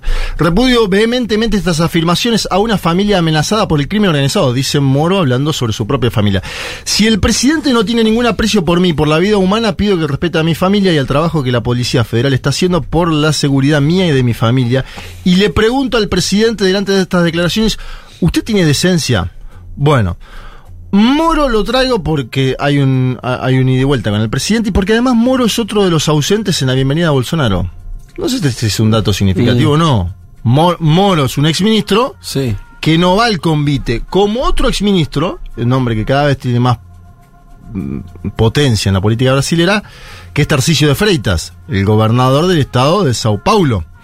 Eh, un hombre que, Que venía del bolsonarismo. fue ministro de Bolsonaro y te diría que hoy es eh, la persona Se con- independizó. sí, no sé si se independizó. ¿No? Ah. No le pondría esos términos. Pero es la principal cabeza de la gestión. Viste que a Sí. veces sucede eso. Sale- se va un expresidente, queda alguien a cargo de un, de un gobierno importante. Bueno, la principal cabeza de gestión hoy. Ahora, la preocupación, Juanma, ¿cuál es? Eh, del, porque pareciera que el retorno de, de Bolsonaro lo que pone muy. Yo no sé cuánto se había construido ahí, pero lo que. mm, Los que estar- deberían estar preocupados, me imagino, además de, de- del efecto sobre el gobierno, y esos son los que querían ocupar el lugar de opositores. O sea, Sí. pierde Moro. Vos y Después- Tarcisio. Es el que o más cualquier preocupado otro, el cual- la famosa centro derecha, el centrado, no sé, todo lo que esté ahí. Eh, Moro pierde las elecciones, es verdad que se queda con un caudal importante, dijiste 49% Bolsonaro, de. Bolsonaro, Bolsonaro. Después de eso viene el, el ataque eh, al plan alto y demás. eh, y, y- y Moro yéndose y, y toda esa situación. Ahí parecía un vacío opositor. Que hay una expectativa, vos leías incluso los medios de allá, Folia y demás, como, bueno, ¿quién va a ocupar? ¿Se va a reconstruir una posición de centro derecha? Y El retorno de Bolsonaro deja eso medio eh, en suspenso, ¿no? Dificulta, te Dificulta. diría. Yo, mira, hablé ahí con Juliana Medero, dirigente del PSOL, un partido que está a la izquierda del PT. Pasé el audio el otro día eh, en Segurola y Habana con, con Julia y con, con el Pitu. Y lo que decía él, Juliana Mederos, es. Ojo, porque Bolsonaro no vuelve representando el 49%. Ajá. Vuelve hablando de una base Más de chica. 20-25. Perfecto. ¿Por qué? Por los escándalos de las últimas Sí. semanas, por el tema de las joyas de Arabia Saudita, etcétera, etcétera. Además hay otro dato, que ahora nos vamos a meter también en eso, eh, eh, sobre el final, que es, va poca gente a buscarlo a Bolsonaro Mm. al aeropuerto. No es un retorno en andas. Sale por la puerta de atrás, digamos. Sí. Se dio una situación ahí que no fue, creo yo, la esperada por parte del bolsonarismo. Si bien no tam- tampoco convocaron mucho, me, me da esa sensación. Deben tener también todavía detenidos por el día del 8 de enero. Claro. ¿no? Hay todavía detenidos por parte de Alexander de Moraes, que también es otro hombre que está teniendo cada vez más peso en la política brasileña, Alexander de Mm. El Moraes. presidente de la Corte y que hay que ver qué hace con Bolsonaro en torno a los hechos del 8 de enero. Mm. Este es ah, el bueno, ese es interesante en no- espejo de los sí, Estados Unidos es que- y se da una acusación a Bolsonaro de Por ahora hechos. las acusaciones va a ir a declarar por las joyas Bolsonaro. Claro, claro. Tiene que declarar por las joyas, al igual que Donald Trump, por la causa sí, sí. del soborno de la actriz porno. Por delitos privados, digamos. Van a, claro, los dos van a. Sí, igual lo de las joyas es. El de Trump es 130 mil dólares. Las joyas son tres palos verdes. Está bien, sí. Yo no, quería decir sí, que sí. Eh, no estoy tan de acuerdo con que Bolsonaro no sea el líder indiscutido de la oposición hoy. Sí, por supuesto, tiene desafiantes como ese Tarcisio en San Pablo, pero para mí lo interesante o lo, digo, lo clave de la elección del año pasado fue que mm, Bolsonaro se, se creció más allá de los votos que crece sí. con 2018 el dato parlamentario, o sea, que, el partido de él, que aliados de él hayan ganado en, en Senado, en diputados, en gobernaciones, para mí marca un poco un apoyo a Bolsonaro de lo que era antes el sector de centro derecha que había votado en su momento por Bolsonaro por ser anti-PT. Eh, y creo que hoy reafirma un poco esa identidad. O sea, sí puede tener desafiante, pero yo no veo que solo le esté hablando o que solo represente a su núcleo duro, por más de que sea el núcleo duro el que se movilice al aeropuerto, ¿no? No, no, eso está en debate para los próximos meses. Vamos a ver si. Es verdad que no hay forma de responder esa pregunta. Quiere decir, efectivamente No, Bolsonaro tuvo a ver 40, los próximos 40 meses. Claro, Sacó Bol- 49 puntos. Eso, eso es real, eso Sí. sucedió. Sí. Si ahora le está hablando al 20, al 15, al 38 o al 53, es verdad que es una especulación. No, no, pero digo, el caso de Estados Unidos, Sí. ¿no? Se decía lo mismo, esto de Claro. que Trump se queda con su núcleo duro, todavía no, no, no sabemos cómo se procesó eso, porque estamos recién arrancando la campaña electoral, pero me parece que, digamos, la sensación es que, que Trump sigue arriba, digamos, que hay algo que... Más o menos que porque perdió las elecciones intermedias. Se decía, las iba a ganar caminando y se fortaleció Joe Biden. Pero no, no, pero no fue Trump la boleta, digo, a lo que no, voy es... ninguno de los dos. Biden tampoco fue la boleta. No, se no, decía pero- que iba, que iba a Pero ser creo que le está diciendo Elman, me Que parece. le gana a cualquiera. Es que se fortaleció adentro del Partido Republicano. Que no, Digo, en ese- Claro. despejó, no, ningún otro opositor ocupó el lugar de Trump. No, más allá, bueno, de Santis y Bueno, eso, pero. pero lo de Santi. Ahora, ahora está bloqueado por la causa judicial, ¿no? Se claro, el, el tema es si Bolsonaro va a lograr. Es verdad, pareciera que quiere hacer el mismo camino, ¿no? Hay un montón de señales de que. Esto de, de lo que parece esa manifestación también. Es todo. Es muy- como muy- parece un espejo, ¿no? Bueno, vos cuando prendés cualquier eh, canal brasilero hoy, están hablando básicamente de que sigue copiando a Donald Trump en muchas cosas. Es, Sí. que, es que para mí la pregunta es ¿por qué perdería apoyo? O sea, ese es el tema, porque efectivamente, o sea, no, no perdería apoyo por la cuestión del- de la incitación al Capitolio, porque digo, me parece que está claro que ya antes manifestaba toda una serie de posiciones y actitudes por lo menos autoritarias. O sea, no, no me parece que eso mueva la aguja del electorado de derecha, centro derecha. Ciertamente, digo, lo único que puede ser es, es haber perdido la elección, pero digamos, para una parte importante inclusive se la chorearon, eh, que es algo que también pasa en Estados Unidos, que a Trump no se lo ve como un perdedor por todo el electorado, porque hay una parte que dice que se la chorearon, realmente, digo, más allá de... ¿Sabes cuál es la pregunta que yo me haría? Sí. Es, eh, no sé, Juan May, que piensa que es si los, qué pasa con los sectores de élite, en ese, o lo- los sectores dominantes, con lo que queramos llamar factores de poder, que me parece que en Estados Unidos, que igual es distinto, porque ahí está partido y demás, pero digo, en el caso de Brasil, me parece que surgieron, lo vimos nosotros, cuando el triunfo de Lula, que se encaramó incluso en el apoyo de medios que eran completamente lulistas, toda esa situación, ¿no? ¿Qué pasa con eso en los próximos meses, próximos años? Si vuelven a aceptar a Trump, a, a Bolsonaro como un representante, aunque no le den muchas ganas, o, bueno, deciden eh, Y después hay que ver la justicia. Pero- La justicia es el otro punto, porque si eh, Jair Mesías Bolsonaro Sí. es inhabilitado, ¿no? Que es una posibilidad en base a lo que sucedió el 8 de enero, hay que ver qué pasa con su futuro político. Algo que en ese caso favorecería, por ejemplo, a Tarcisio de Freitas y que a Jair Bolsonaro lo, lo habilitaría a hacer una jugada que es la siguiente, que Michelle ocupe el lugar de la vicepresidencia de Tarcisio. Claro. Por ejemplo, estoy tirando... Igual es, sintomático que no estamos hablando de políticos de centro derecha clásicos, como que Porque esos están no hay. desaparecidos, Es que claro. Eso es lo que siempre venimos diciendo. No hay, no, no existe la centro derecha en Brasil hoy. Por eso Bolsonaro, digo, Total. eh, es un poco lo que charlamos también por la dinámica de la campaña. Eh, nosotros nos gustaría que la centro derecha sea, ¿cómo se llama la? Tebet, Simone Tebet, que fue candidata el... Sí, y sí, eso no no, no existe. o sea, de- este, está en más cerca del PT porque perde- porque no tiene no tiene base.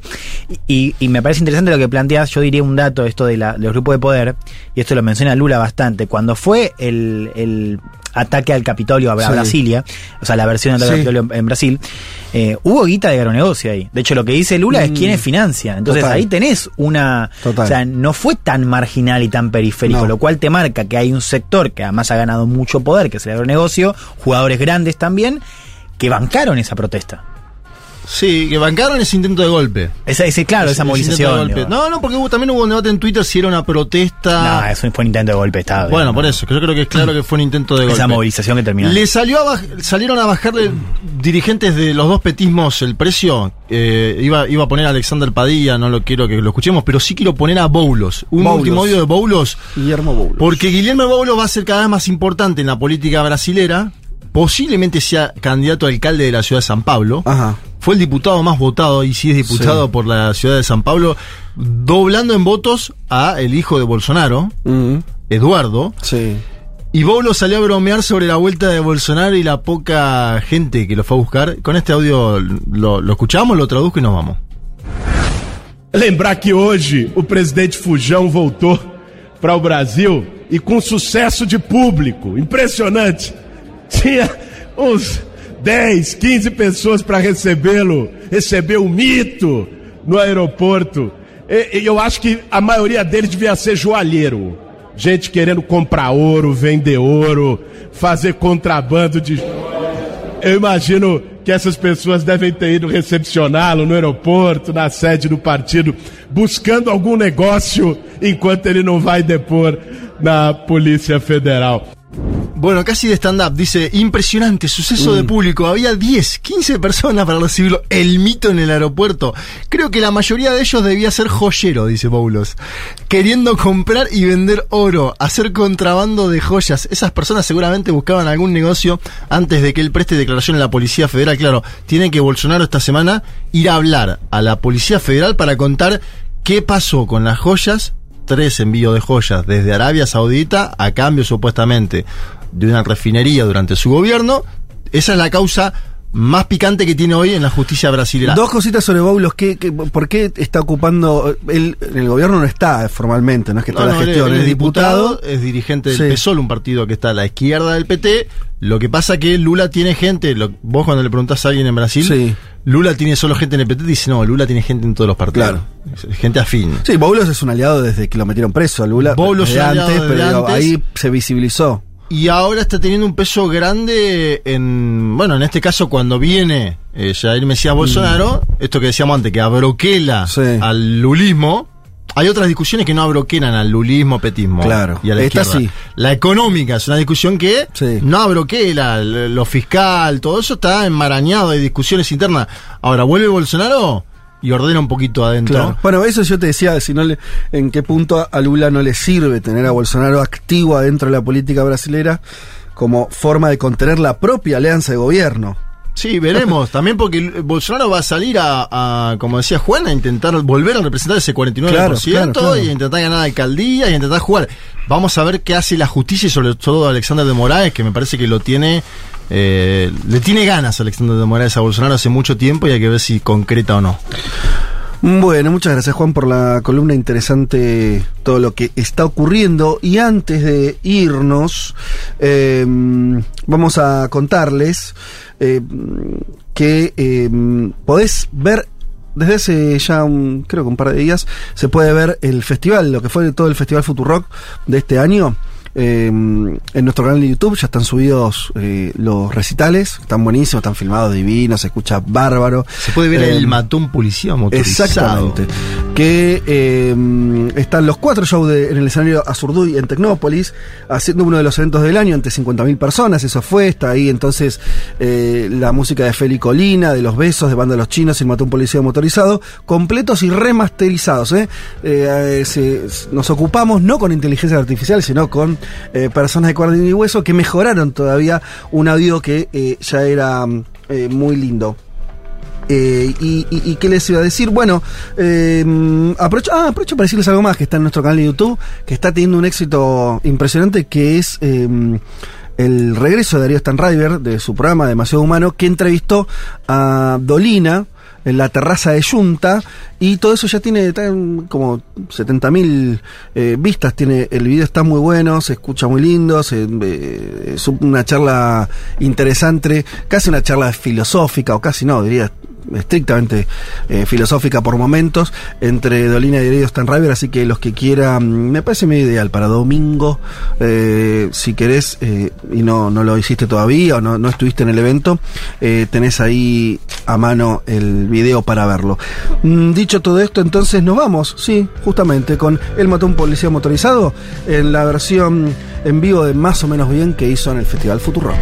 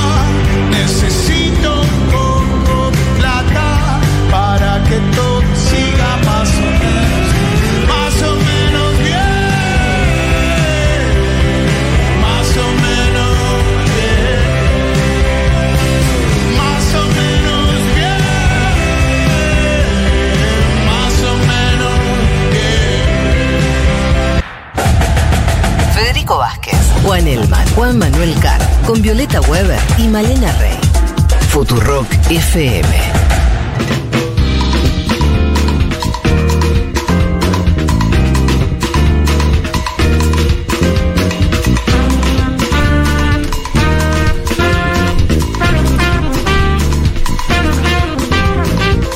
A 10 minutos de las 2 de la tarde casi, eh, nos metemos en la columna que dimos en llamar Mundo Expandido eh, de Malena Rey. Hoy sobre Guerra de Malvinas, as- según voy a leer cómo está escrito el título de la columna, la asimilación cultural de la Guerra de Malvinas en Argentina e Inglaterra. Eh, ¿Por dónde va la cosa. Malé? Sí, hablemos un poco de esto, ¿no? Comparto lo que decías al comienzo del programa, las Malvinas son argentinas y a partir de ahí es que esta columna eh, hace, digamos, su acto de presencia hoy 2 de abril. Eh, como sabemos, fue una guerra que duró solamente 74 días. Mm. Eh, y que fue una guerra absurda, bueno, no vamos a discutir ahora por qué, pero Sí. bueno, no tenía mucho sentido. Eh, lo que sí estuve, bueno, analizando un poco es la asimilación cultural de Argentina, o sea, qué representaciones culturales hubo de las islas de un tiempo a esta parte y qué pasó en Malvinas. Hay, eh, digo, en Inglaterra con la asimilación que de nos Malvinas. decías que en Argentina hay una Mucha. mucha producción cultural y en Inglaterra Sí, es como que se olvidaron del conflicto, pasaron muy rápido por, por arriba eh, lo que fue cuando, una cuando ganas, Por ahí. a veces pasa eso. Bueno, excepto con el mundial que nosotros vamos a seguir. No, eh, no es una guerra, pero, ¿no? Claro. pero, pero es interesante, si hubiéramos perdido la final, no estaría un, un puñal clavado más, más prolongado Estaría en la calle prendida a fuego como Francia. En Francia están Sí. prendidas a fuego, el triple sería. Francia acá, sería una palabra prohibida también. Eh, no, Yo lo- creo que el Dibu Martínez salvó a la patria. Sí, estoy de acuerdo. Bueno, no, pero a lo que iba es que me interesa pensar un poco de qué manera se la fue procesando, Sí. haciendo un zoom en, digamos, lo que salió más cerca del conflicto, que fue un libro de Fowell, Sí. y irnos alejando en el tiempo hasta las últimas cosas eh, que, que surgieron acá en Argentina. Bien. Empecemos, si les parece, por una novela que se llama Los Pichiciegos, Mm. muy conocida de Fowell, ojalá la hayan leído. Es una novela bélica en el sentido de que transcurre en el campo de batalla y es muy loco porque la escribió en tiempo real. O sea, Fowell se hacía un poco el canchero con esto y decía, Sí. yo la escribí durante la guerra, Claro. se la di a leer a amigos y la saqué recién en, en el 83, ya con la democracia, en ediciones de La Flor.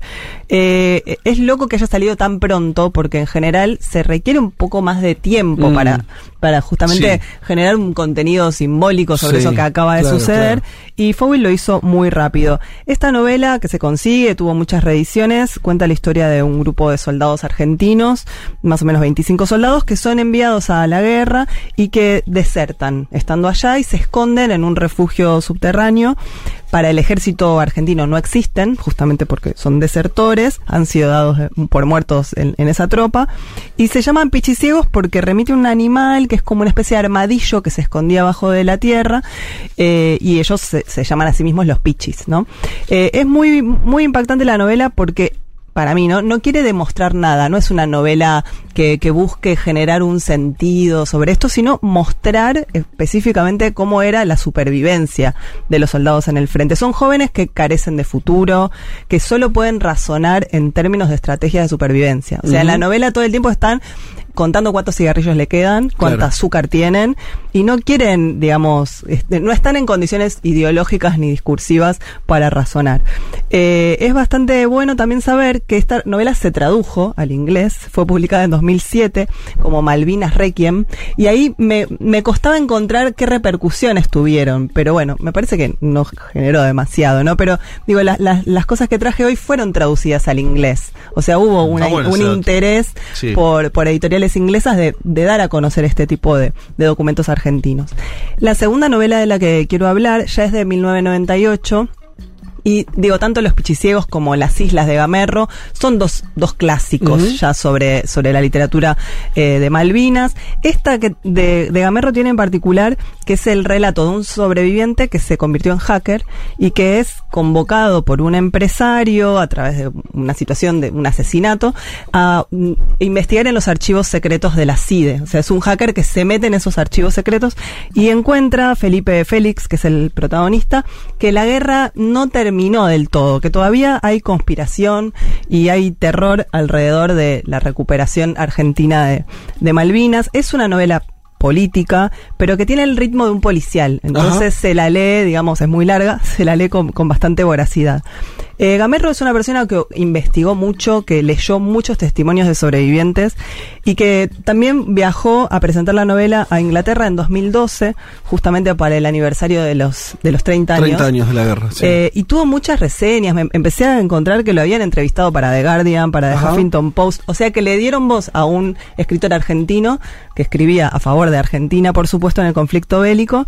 Y, y Gamerro, entre otras cosas, decía que que la guerra lo que vino a representar es el nacionalismo, el antiimperialismo, el anticolonialismo y, y todas esas aspiraciones que como país no pudimos cumplir. Y entonces es como una especie de, de ícono de los, de los sueños perdidos y de las quimeras argentinas. Claro. Que un poco, un poco lo es. Y que también no hay una sola realidad de la guerra. Como que estaba durante la guerra la idea de que nos enterábamos mediáticamente de que íbamos ganando, pero luego nos empezamos a enterar de lo mal que la pasaron los combatientes cuando volvieron de la guerra y dieron su testimonio. Y él dice que, que las dos son las realidades de la guerra. Que todas esas ficciones que existieron sobre la guerra eh, van generando las condiciones de, de asimilación de, de lo que es una guerra para, para una, una nación. Eh, bastante buena, las islas también se las recomiendo si la consiguen. Eh, y después me alejo un poco más en el tiempo y llego a, a 2016 y a 2018 con lo que hizo Lola Arias. En el medio hay varias películas, está Iluminados por el Fuego, Sí. digo, pero bueno, tampoco podía hablar de tanto. Eh, Lola Arias para mí hace algo muy interesante, no sé si la vieron, la obra o la película. No. Les cuento brevemente. Eh, ella es una, una dramaturga que está asociada a lo que se suele llamar el biodrama. que- Ah, bueno, vas a hablar de la, de la que es eh, compartida con. Ah, sí, sí, la, la, la vi, la vi. la vi. Campo Minado, Campo, Campo Minado, excelente. y Teatro de Sí, Guerra. sí. Excelentes las dos. Bueno, pasaron muchos años, ¿no? Como que también es una elaboración bastante posterior a la guerra, en la que por primera vez se toma al veterano, al sobreviviente, como, digamos, como el sujeto Sí. de la enunciación en una ficción.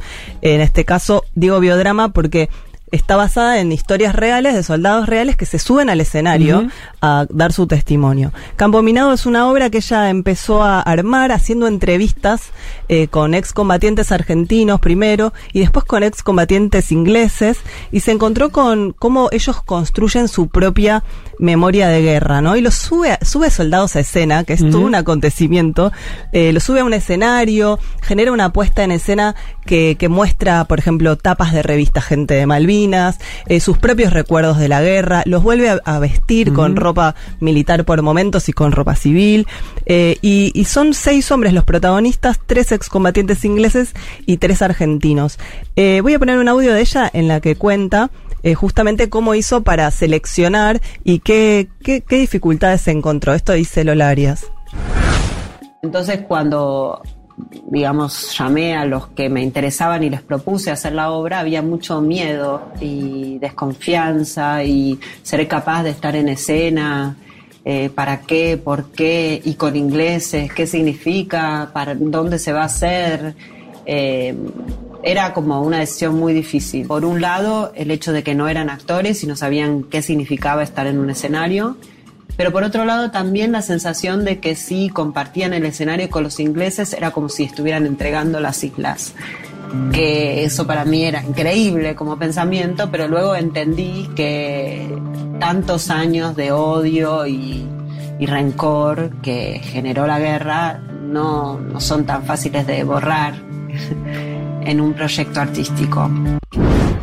Me quedo con esto, ¿no? Un proyecto artístico en el que la primera reacción que tiene de los excombatientes es decirles, no nos queremos subir a un escenario con ingleses porque es como entregar Mm. las islas. Como que hay una puesta en escena de, de la guerra tan fuerte en el escenario que incluso están lidiando con eso, como si fuera el mismo territorio en el que se está combatiendo. Eh, la obra se vuelve para, para Claro, estos es como, protagonistas. como volver a perder. Claro, pero a la vez cuando después la ves es una experiencia de reparación bastante Sí, sí, conmovedora. en términos humanos sí, ¿no? Pero digo, es- es ver- obviamente no sale la cuestión de que hoy efectivamente siguen ocupadas por los ingleses, quiero decir. Sí, sí. Hay algo ahí El, reclamo de soberanía no se resuelve Sí, por esa, vías esa- esa es la parte asimétrica posterior que te da Exacto. cuando, cuando vos la ves es excepcional la obra. Yo me, me- Sí. me fui y me, me Sí, sí, choqueó sí, porque es es impresionante. excepcional. Ahora después decís, son iguales los testimonios en las dos o tres horas que dura. Pero es asimétrico porque uno es ganador y el otro Sí, sí. No, la- no las tiene en las islas y, y- y son su soberanía. Sí, eh, es interesante ver qué perfiles tienen, ¿no? Porque, digo, hay uno de ellos que sobrevivió al hundimiento del, del Belgrano Mm. y hoy tiene, un argentino, ¿no? Rubén Otero, y hoy tiene una banda tributo a los Beatles. Mirá. Entonces reconstruye su Mm, vida también, claro. eh, siendo, o sea, tocando temas de una banda inglesa por excelencia.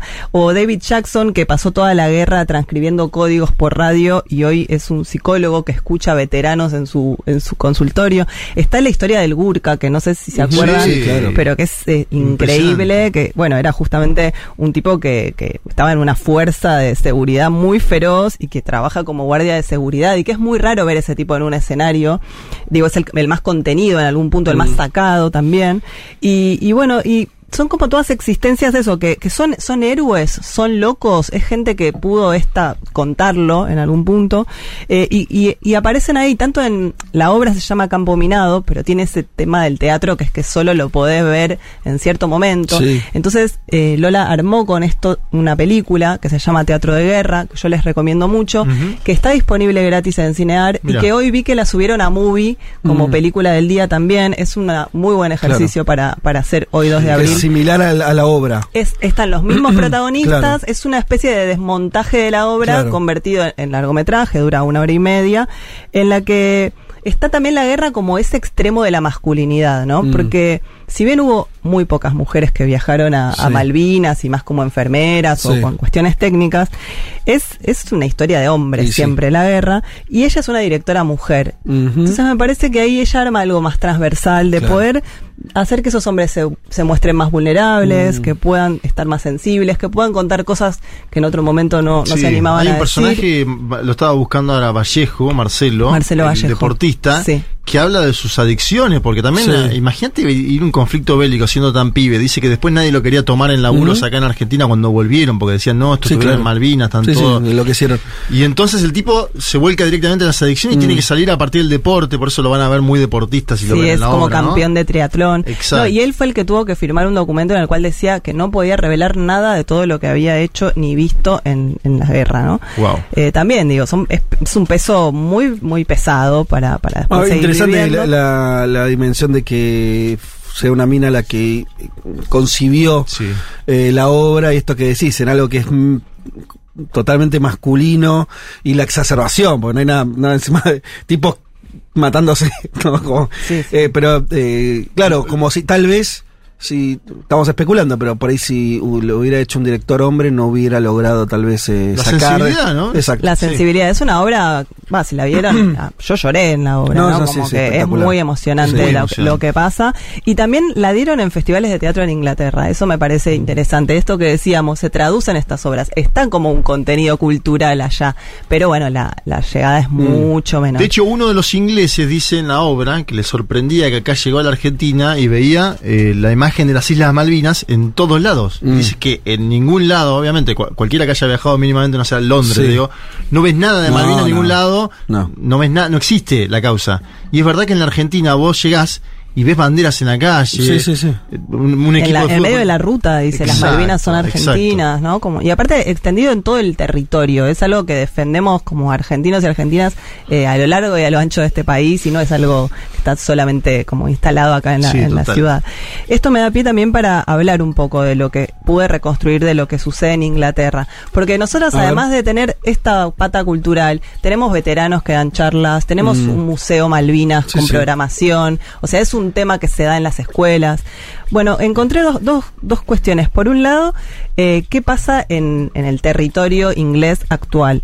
Eh, me pasaron una investigadora de Nottingham que, que se llama Cecilia Sosa, es una investigadora argentina que vive hace muchos años allá, armó un, un video, un cortometraje muy corto, in- entrevistando a gente en la calle, en Nottingham, preguntándole qué sabe del conflicto de Malvinas. Es inédito todavía este corto, eh, me lo pasó, es, lo, lo organiza una parte de la Universidad de Nottingham que se llama Mm. Centro para el Estudio de las Sociedades en Postconflicto. Ajá. O sea, están estudiando el- lo que pasa después de un conflicto y son 14 minutos en, las que, en los que ella está en la calle consultando esto y, y se encuentra con unas respuestas muy curiosas, ¿no? Le pregunta tanto a gente más veterana como a gente muy joven y para ellos no hay ningún conflicto en curso. O sea, le preguntan si, hay- si sabe, no tienen la más pálida idea. Eh, una persona, una, una mujer dice, no puedo creer cómo no son de ellos, están tan lejos de este territorio que no entiendo, si es, ma- es muy obvio que, que Sí. pueden ser de ellos. Y otro, le, otro, un tipo le dice, ella le pregunta, ¿no? ¿Cómo te tomás el conflicto 40 años después? Dice, no había vuelto a pensar en esto hasta ahora que lo mencionaste. O sea, Claro.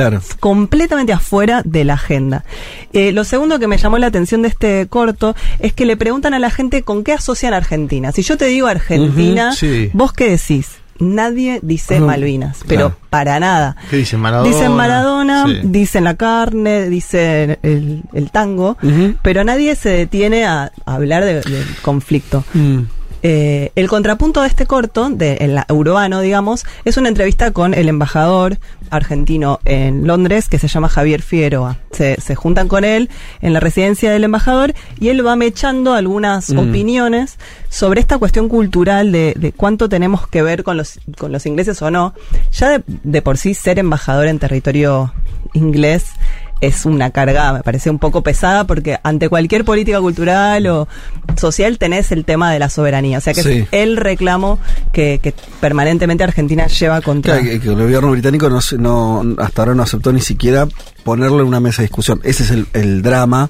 O sea, uno de los problemas que tenés es que no aceptan el debate, no es que no, no, no aceptan el debate por ahora. El debate que la propia ONU le dice Claro. que tiene que hacer. Básicamente, claro, ¿se acuerdan ustedes? Por ahí lo más conocido fue hace unos cuantos años cuando viajó Kirchner por primera vez a, a Gran Bretaña y le traficó el tema, pero, o sea, básicamente, ¿cómo se- un- cualquier reunión diplomática se preacuerdan Unos la agenda que vas a agenda, discutir. claro. Los británicos impiden que Malvinas sea parte de cualquier encuentro bilateral, ¿no? Sí, bueno, con Alicia Castro hubo, ¿no? Como más choques, me parece. Eh, por eso, sí, pero es, es como, tienen que, puedes decir lo de Kirchner también, que ahora no me acuerdo qué había dicho, pero básicamente es como, te- tienen que, que salirse de la, de la vía diplomática, porque si te mantenés en eso, no ellos no aceptan ni siquiera la, la discusión. Bueno, acá en, en este audio que vamos a escuchar ahora, Javier Figueroa cuenta que para él están muy presentes las referencias cruzadas. Eh, vamos a ver qué dice. Yo creo que hay un profundo vínculo eh, cultural. El Reino Unido siempre estuvo involucrado con nuestro país desde el, principio de nuestra existencia como, país independiente. La principal pasión argentina es el fútbol. Y el fútbol es un deporte, es un invento británico. Bueno, lo dice medio, medio en Mm. chiste, pero medio en serio, ¿no? También, Sí. como estamos de por sí muy asociados a, a Inglaterra, el Pero tema... escúchame, eh, vamos a ver a los Stones y cantamos el que nos salta su inglés abajo. Me acuerdo que una vez hubo un problema con Lindo, Iron Maiden. Qué lindo. Con Iron Sí. Maiden, que cantaban también el que nos salta y, y salió con la con- en The Trooper, que es un tema, con la bandera británica. Ah, lindo. Tuvo un estadio de Vélez Claro, chiflando, chiflándolo. chiflando a la banda. Era un- que- Sí, sí, sí. Bueno, vos, Fede, que viniste justo con la remera de los Beatles. ¿Viste? No, pero no son ingleses los Beatles. Son de la humanidad y cosas Son que son de la muy humanidad. bien, son de Muy Liverpool. bien. Bien pedos son ingleses, claro. Sí, nos pertenecen a todos. Pero por supuesto. Bueno, digo, en el territorio inglés cero, cero amplificación, ni cultural, ni social, ni política. ¿Con de- qué crees que tiene que ver partes. No, bueno, un poco con que ganaron, ¿no? Como ganaron y cerraron el conflicto ahí. eh, y, y es muy, digo, para lo que viene ahora, que es lo que pasa en las islas, digo, bueno, en las islas tiene que haber un poco Claro. más de elaboración. Solamente te agregar en ese aspecto, es una hipótesis, que es, además de que ganaron, porque también podría ser un triunfo sobre el que se, se, se posicionaran, ¿no? Y fuera, po- podría, podría ser, o sea, eh, que estén hablando todo el tiempo de una guerra. Celebrar. Claro. Eh, que, que es algo como que en realidad esa guerra es fue tan exclusiva de consumo interno para ellos. ¿no? Recordemos ahí en esa coyuntura, Margaret Thatcher asumiendo hacía relativamente poco tiempo y le estaba yendo mal, estaba teniendo problemas. Muy tenía- hackeada por los sindicatos. Estaba una en guerra con los sindicatos y ella queriendo aplicar, como finalmente logró, un plan económico extremo eh, neoliberal, uno de los primeros en el mundo. La guerra le sirvió obviamente para aceitar todo eso que venía medio trabado. Pero justamente, o sea, la guerra fue solamente un instrumento para un objetivo político completamente distinto. Entonces, ahí me suena que puede ser lógico que la guerra en sí se haya desdibujado, ¿no? Porque estuvo en función de otra cosa que sí, digo, si vos decís Margaret Thatcher, cualquiera no solamente sabe allá quién es, sino que sigue siendo una figura emblemática de su historia política reciente. Me parece que por ahí... Así aparece en The que Crown. ¿viste? En The Claro, Crown pues está, sí, exactamente en The Crown eso, está- boludo. A ver, no la- no la- no la vi. Digo, son vi. dos minutos, del- ¿no? Sí, De- son sí. dos minutos, pero es Sí. en función de lo que pasa en el plano interno. Claro, ah, la- cuentan la guerra en función de esto que Exacto. Sí, ruido de fondo, porque de hecho The Crown tiene también, eh, bueno, todo lo que es el conflicto de Irlanda, ¿no? Mm. la guerra civil, que ahí toma como un protagonismo. Y claro, Falklands aparece, Falklands digo, dicho así, Sí. ¿no? En la, en, en La terminología inglesa. sí. Claro, en The Crown aparece como eh, un ruido de fondo, digamos, simplemente. Exacto. Pensaba en, en- Hay un chiste bastante viral acá de, de Ricky Gervais, que es un comediante, fue el creador de The Office en Reino Sí. Unido, es brillante. Y él en un momento dice, en, en un monólogo, esto de. eh, Dice, ¿cuál es su guerra preferida? Como pregunta, y dice, la mía es, es dice, la, la, la guerra de Malvinas, ¿no? Eh, Por supuesto diciendo Falklands. Eh, y el chabón ahí hace un chiste, eh, como contando que era su guerra preferida por la, por la diferencia tecnológica que había entre Reino Unido y, Y Argentina. que, que entonces como que los argentinos Sí. tiraban y, un chiste, digamos, un Sí, chiste sí, que claro, vos lo escuchás acá te cae de otra manera, pero eh, me llama la atención que era como como que el chabón hace gestos como random, ¿no? Como una guerra Sí, random para sí. ellos. Como, ah, ok, de toda la guerra que tenemos que Sí. describir, está esa y le mete el chiste ahí, ¿no? O sea, como que también refuerza un poco eso de que aparece como una cosa muy pequeña, digamos, en, la, sí. en, la, en la historia. eh, Pequeña con resultados políticos sí relevantes. Para ellos Para mismos. Thatcher, sí, sí. Claro, y sí. Claro. Sí, Pero sí, bueno. pero es cierto que, que muy menor en la historia, en la, en la macro, digamos. Sí, y aparte impensada para ellos, porque siendo una potencia naval que te, que te toree la Argentina, Mm. más allá de la distribución geográfica que las islas Sí. eh, era impensada también en un punto. Y bueno, y se- hubo, tuvo lugar, digamos. Sí. Bueno, veamos qué pasa en Malvinas, porque me Dale, parece eso, bastante eso. Interesante lo del territorio. Eh, para eso consulté a Ernesto Pico, que como les decía es un periodista argentino de Santiago del Estero, que es autor de Crónicas del Litio, que salió por ediciones Futurock, y de un libro que se llama Soñar con las Islas, una crónica de Malvinas más allá de la guerra, para la cual él estuvo dos veces, en 2018 y 2019, en las islas, se mezcló entre sus habitantes, sus emprendedores, sus autoridades, escuchó lo que tenían para decir y viajó también a Reino Unido un poco para recoger lo que, lo que sucedía ahí. Eh, él, bueno, tiene en este libro da mucha información, por ejemplo, que la población se duplicó en las islas desde la guerra hasta ahora, Mm. hoy por hoy viven más o menos 3.000 personas, cambió mucho demográficamente porque cuando ganan la guerra, lo siguiente que hace Margaret Thatcher es poner una base militar en Claro. las islas, que es la más grande de Sudamérica, y también desarrolla la, la- la industria de la pesca, que es lo que hace que los malvinenses eh, se vuelvan unas personas de muy buen pasar. O sea, Ujú. es un, un polo económico muy Sí. Fuerte en cuanto a esta actividad pesquera. Y, y también dice algo que es interesante, que es que todavía dejaron en el territorio las marcas de la guerra porque es lo que les sirve para el turismo de guerra. O sea, Ajá. que Malvinas tiene, vos vas caminando por las islas y encontrás pozos de zorro, encontrás Claro. hélices, restos de aviones. ¿Por qué no los levantan y los guardan? Porque explotan el turismo de guerra. Sí, como hay un youtuber que fue hace poco, Mauro Albarracín, un youtuber que hace Sí. otras cosas. Está en Malvinas ahora y, y muestra precisamente eso, que hay eh, lanza, no, no sé, yo no, de términos bélicos sé poco, Sí. ¿no? Pero elementos de conflicto bélico y que dice Argentina, o sea, está- dejaron mucho de lo de Argentina Claro. y puede ser para esto turístico que Sí, dice. sí, y aparte el cementerio, que es otro de los lugares emblemáticos, Sí. está bastante alejado de las ciudades. O sea, Sí. ese no lo tienen tan cerca, no lo quieren ver tan Mm. de, de paso, ¿no? Pero las cosas bélicas sí están ahí dispersas por, por, por el territorio. Eh, escuchemos el primer audio de Pico en el que me cuenta un poco de, esta, de lo que él nota como de la asimilación cultural allá. Bueno, una de las razones por las que las Malvinas son argentinas, además de las razones geográficas, históricas y jurídicas, es porque en ningún lugar, ni en Gran Bretaña, ni en las mismas islas, se ha, producido tanto eh, en materia de literatura, ensayo, música y cine ¿no? sobre las islas como, como en Argentina. ¿no? Es, absolutamente desproporcionada eh, si uno se pone a comparar eh, la, la atención y la producción simbólica que le hemos dedicado al tema de- desde Argentina en relación a lo que le han dedicado los ingleses y los propios isleños y isleñas, ¿no? Bueno, ahí confirma un poco esto y, y habla también de que hay un hay un museo histórico de Malvinas que es un lugar pequeño en el cual se recuerda eh, desde la ocupación británica de 1833 hasta el presente en el que ahí sí hacen un video medio con, con testimonios, Ajá. pero que esto pasó ahora, digamos, que Mm. históricamente todavía no había sucedido. Eh, hay otro audio bastante breve en el que me cuenta un poco más de la escasa producción cultural británica en particular. Pues ha habido una producción cultural muy escasa sobre la guerra en las propias islas por una serie de razones. Primero, ellos efectivamente en la escuela, en, la- en- la- las currículas escolares, algo que no, que no, no lo ven, no, es, no, no lo ven como parte de su historia. Recién, eh, a partir de hace unos años, después de lo que es el referéndum de 2013, eh, algunos papás de las, de las nuevas generaciones de personas que viven en las islas han empezado a pedir que sus hijos que iban a la escuela aprendan algo de lo que había sido la guerra y han empezado a pedir las visitas de eh, veteranos, ¿no? que vayan a contar sobre la guerra a los chicos en las escuelas. Me impresiona un montón esto, ¿no? Que en el propio territorio no se dé el tema en las currículas escolares. Como ahí ya me parece una omisión muy polémica. Sí. Porque O sea, una guerra atravesada por ese conflicto. Sí, sí, todo el, el- por eso todos los niños aparte, ¿no? Como que son los, los propios padres de los niños los que piden Bueno, tal que vez se hable del tema. arriesgo una hipótesis que es que, bueno, acá nosotros tenemos algunas confusiones. Nosotros decimos que todos los argentinos creemos que las Ma- Malvinas son argentinas. Es otro consenso que se ha roto en los últimos años. Ustedes ven expresiones de dirigentes políticos que van en contra, ¿eh? Lo van a ver hoy, mañana. Eh, ya no tan marginales.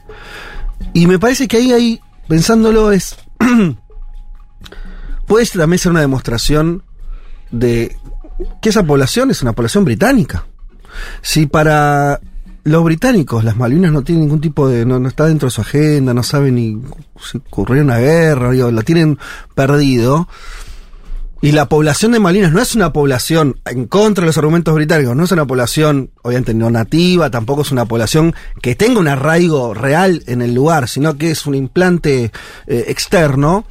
Yo no sé si es tan loco suponer, ¿se entiende? O sea, como la historia de ellos es la historia británica. Sí, eso es loco porque los llamados No Kelpers, malvinense, Kelpers claro. fueron reconocidos como británicos después de la, de la guerra. Como que les dan su nacionalidad. Sí. Pero sí, al, al momento de construir la propia historia en un territorio en el que aparte hay marcas de la guerra, me parece como una omisión mm, eh, política, ¿no? Como que no dar en, la- en, la- en las escuelas este tema. Eh, lo que sí me dijo también Pico es que hay, que la producción eh, literaria es escasa, pero que hay libros de básicamente periodistas que cubrieron la guerra y que el más importante es de un, un periodista de las islas, un isleño que se llama Graham Bond, que fue editor del Penguin News, que es el único periódico que se edita en, en las Malvinas y que fue traducido al español como Fortaleza Malvinas. Pero bueno, es un libro periodístico, no hay Claro, ficción, no hay películas, no hay nada más. Es muy, muy, muy escasa la, la producción simbólica. Pero bueno, me interesaba instalar un poco esto, de qué manera se construye la memoria, de qué manera, digamos, indagamos como sociedades en lo que sucedió y aprendemos algo de eso, y cómo en este caso los británicos prefirieron pasar muy rápido de, de hoja, y cómo nosotros seguimos en algún punto aprendiendo de esta guerra como una especie de patriada que salió mal, cuando en verdad fue un manotazo de ahogado muy absurdo de- del gobierno de, de Galtieri.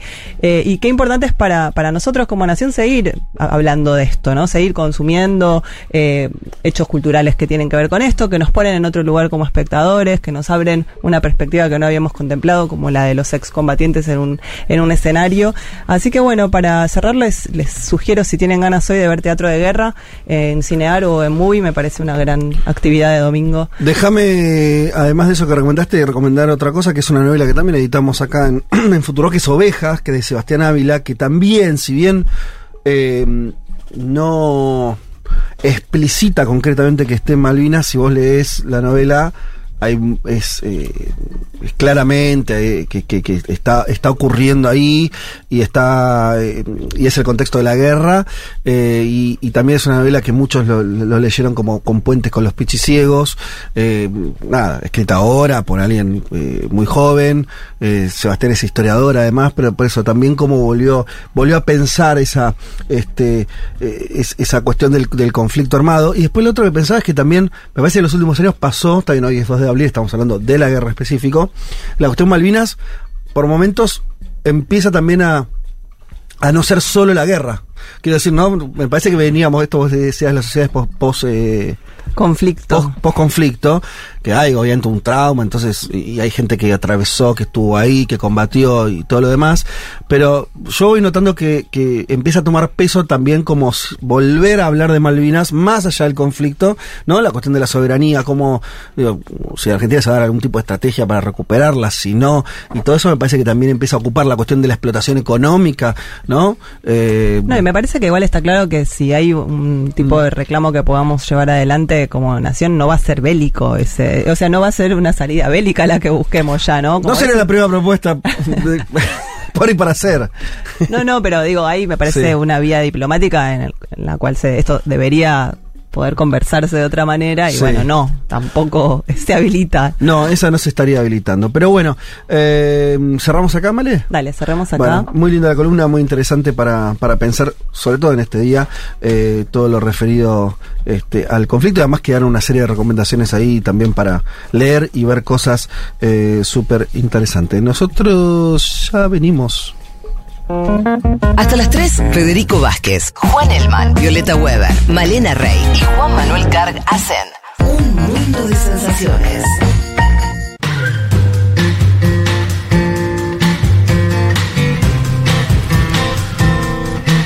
Venimos rápido porque en realidad esto casi que es parte de la columna de Male, eh, que es la canción del mundo que nos prepara Palo 30, y en este caso justamente se sube a la columna eh, de, de Male Rey para eh, hablarnos del Festival de la Solidaridad Americana, así se llamó un festival de rock, se realizó en Buenos Aires el 16 de mayo de 1982, el día de mi cumpleaños, yo en el 82 estaba cumpliendo tres añitos. ¿Mm? Durante la Guerra de las Malvinas que reunió a al menos unas 70.000 personas. Un sector lo vio como el día infame en que los rockeros colaboraron con la dictadura, mientras que otros destacan su dimensión pacifista. Eh, quizá lo mejor es bucear en los matices, dice Pablo. Una de las primeras medidas, luego de la ocupación de las Malvinas, fue la prohibición de transmitir música en inglés, claro, eh, una medida de esas. Un poco de brocha gorda, ¿no?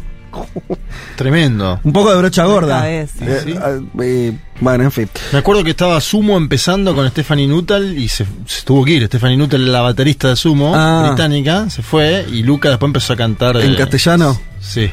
Eh, bueno, pero al mismo tiempo es verdad que esto le dio un lugar eh, central al Central, rock eh, sí. argentino que hasta ese momento no lo tenían los medios de comunicación. Cuando digo central es central, ¿eh? De hecho, eh, y esto, bueno, a veces la historia es así, una decisión de una dictadura, una decisión estúpida y demás, pero genera, sin quererlo en absoluto, un hecho cultural que todavía hay que estudiarlo, que es que el rock nacional se haya constituido como la música nuestra, de, manera tan plena, y diría incluso hasta salteándose límites sociales y demás, generacionales, en parte tiene que ver con, con eso que pasó eh, por el conflicto eh, bélico. Eh, dice Pablo, eso tuvo consecuencias imprevistas, las radios se encontraron casi sin material y la difusión masiva de música en español por los medios de comunicación aumentó en pocos días la adhesión popular al rock nacional, justamente entre los más jóvenes. Las discográficas y los artistas se vieron desbordados. Recordemos que muchos de estos artistas habían sido censurados por la misma dictadura, ¿no? Sí, Obviamente. Increíble. Dio toda la vuelta. Dio toda la vuelta muy rápido. El festival fue realizado a beneficio del Fondo Patriótico, un fondo de la dictadura para costear en parte la guerra y fue transmitido en directo por Canal 9. Y de hecho, dice Pablo, en YouTube eh, van a aparecer algunos fragmentos. Dijo Raúl Por- Porchetto, un músico eh, que en aquella época era uno de los eh, más importantes de ese rock nacional naciente o que estaba eh, emergiendo, volviéndose más mainstream, dijo esto, cuando nos propusieron hacer ese show, eh, la idea principal era cobrar entrada, pero nos opusimos porque no queríamos que con ese dinero se comprara ni una sola bala. Así fue que la entrada constó solo de frazadas, chocolates y otros insumos para los soldados. Cuando supimos que nada de lo que recaudamos llevaba a Malvinas, no nos sorprendimos. Si se habían quedado con tantas vidas, ¿cómo no se iban a quedar con los chocolates? Dijo con bastante eh, tino Raúl Porchetto. León Gieco, otro que participó, dijo esto. Lo del Festival de la Solidaridad fue un invento de los managers de rock eh, para hacer algo con el tema. Todo el mundo estaba participando, pero el rock no quería formar parte de ese circo, hasta que en un momento se decidió que había que aportar, pero no desde el triunfalismo, sino desde la paz. Al menos esa era mi posición. Charlie García dijo, a mí no me copaba ni medio ir a ese festival. Pero es como cuando tenés un amigo enfermo. Aunque no te gusta el hospital, tenés que ir. Charlie, ¿eh? Estar en ese festival era una forma de hacerles el aguante a los pibes y no a los milicos. Había que estar. Por el contrario, Virus, esto fue muy, muy, muy famoso, eh, una de las bandas emergentes en ese momento que no participó. Moura dijo lo siguiente: Nosotros queríamos que se terminara la guerra, que no tenía sentido más allá de que creyéramos que las islas son argentinas. Mandar a los chicos allá y subirte a un escenario para especular era horroroso. Lamentablemente, el momento no dio para decir todo esto, porque si decías algo te dan un palazo en la cabeza. No olvidemos, dice Pablo, que el hermano mayor de los Moura era miembro del ERP y fue desaparecido. Ah, mira vos. Mientras tanto, los violadores de la Constitución dijeron, ese festival de tan fraternal fue fraticida. Eh, y me pregunté cuando leía todos estos testimonios si no había alguna cuestión muy fina, estoy diciendo, pero generacional, ¿no? Como que tal vez Virus era la banda más joven, eran pibitos, realmente, Sí. ¿no? Digo, Como por ahí más iguales a los que estaban yendo a la guerra Ah. y surgió alguna cosa más, ¿no? Como más de rechazo, De rechazo. pero eso, ¿no? Como que por ahí un músico ya un poco más grande lo vio distinto. Igual estoy eh, tirando, especulando. Eh, más que colaboradores de la dictadura, fue un traspié, ya que nada de lo recaudado fue a los combatientes de los músicos que tenían buena fe y también mucho miedo. Uno de los momentos más trágicos que nos tocó vivir como sociedad, la música y la política vivieron en ese momento una tensión que en ese festival no encontró la salida por arriba. Vamos igualmente a escuchar una de las más hermosas canciones que nos dio el rock nacional, tocada ese día en ese festival A ver, por ¿cuál Luis? Alberto Spinetta. Ah. La canción es No te busques ya en el umbral, tal vez el título no lo conozcan, cuando escuchen la melodía es verdaderamente una de las más bellas cosas que hizo eh, el flaco y así suena. Estás perdiendo el tiempo pensando, pensando estás fuera de la vida, jugando y perdiendo. Comes tu conciencia manzano la nada. ¿Y qué dirán las sombras de todo tu regreso? Ser sin querer se abrirá de la luz. Se irá sin saber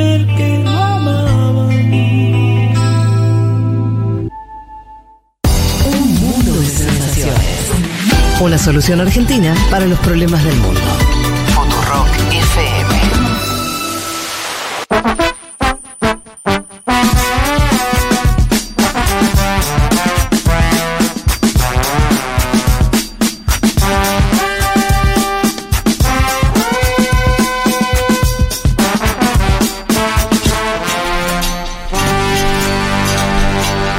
Se ha alargado la lluvia, al menos en el barrio de Almagro, en la ciudad autónoma de Buenos Aires. En no Cava, sé. decilo porque alguno te va a acusar, te va a decir, acá no llueve, Almagro, en más Carmen preciso de que- Patagones. Claro, por eso dije Almagro. Eh, pero se alargó de pronto, ¿no? Bueno. Ah. ¿Qué pasa, Juanito? Es que Juan, Juan le pasaron dos cosas. Hoy durmió y comió ahora. Está- está ya bárbaro. más que para hacer una columna, está para arrojarse Hashtag en un modorra. sillón. En otro, en otro programa ya estaba inquieto hasta ahora, ¿no? Decía, Sí. y ahora está, Ahora mirá. está, no, no, no, no quiere saber nada. Una sedita. ¿Estás para hablar, amigo? no? Sí, sí. ¿Estás para decir alguna, alguna idea? El tema igual es tranqui que te tocó. Traje- claro. un tema- un tema que en general Mirá, no. Además tenés que, no volverlo trae. entre- tenés que volverlo entretenido, cercano. Tenés te- exigencias. Que sea. Que sea cercano para la gente, eh, entretenido y que tenga novedades. Bueno, ok. Dale. Eh, vemos, pero por lo pronto es un tema que no genera polarización, ¿no? En general, el tema ¿No? de Israel Sí, claro. pasa siempre muy tranquilo.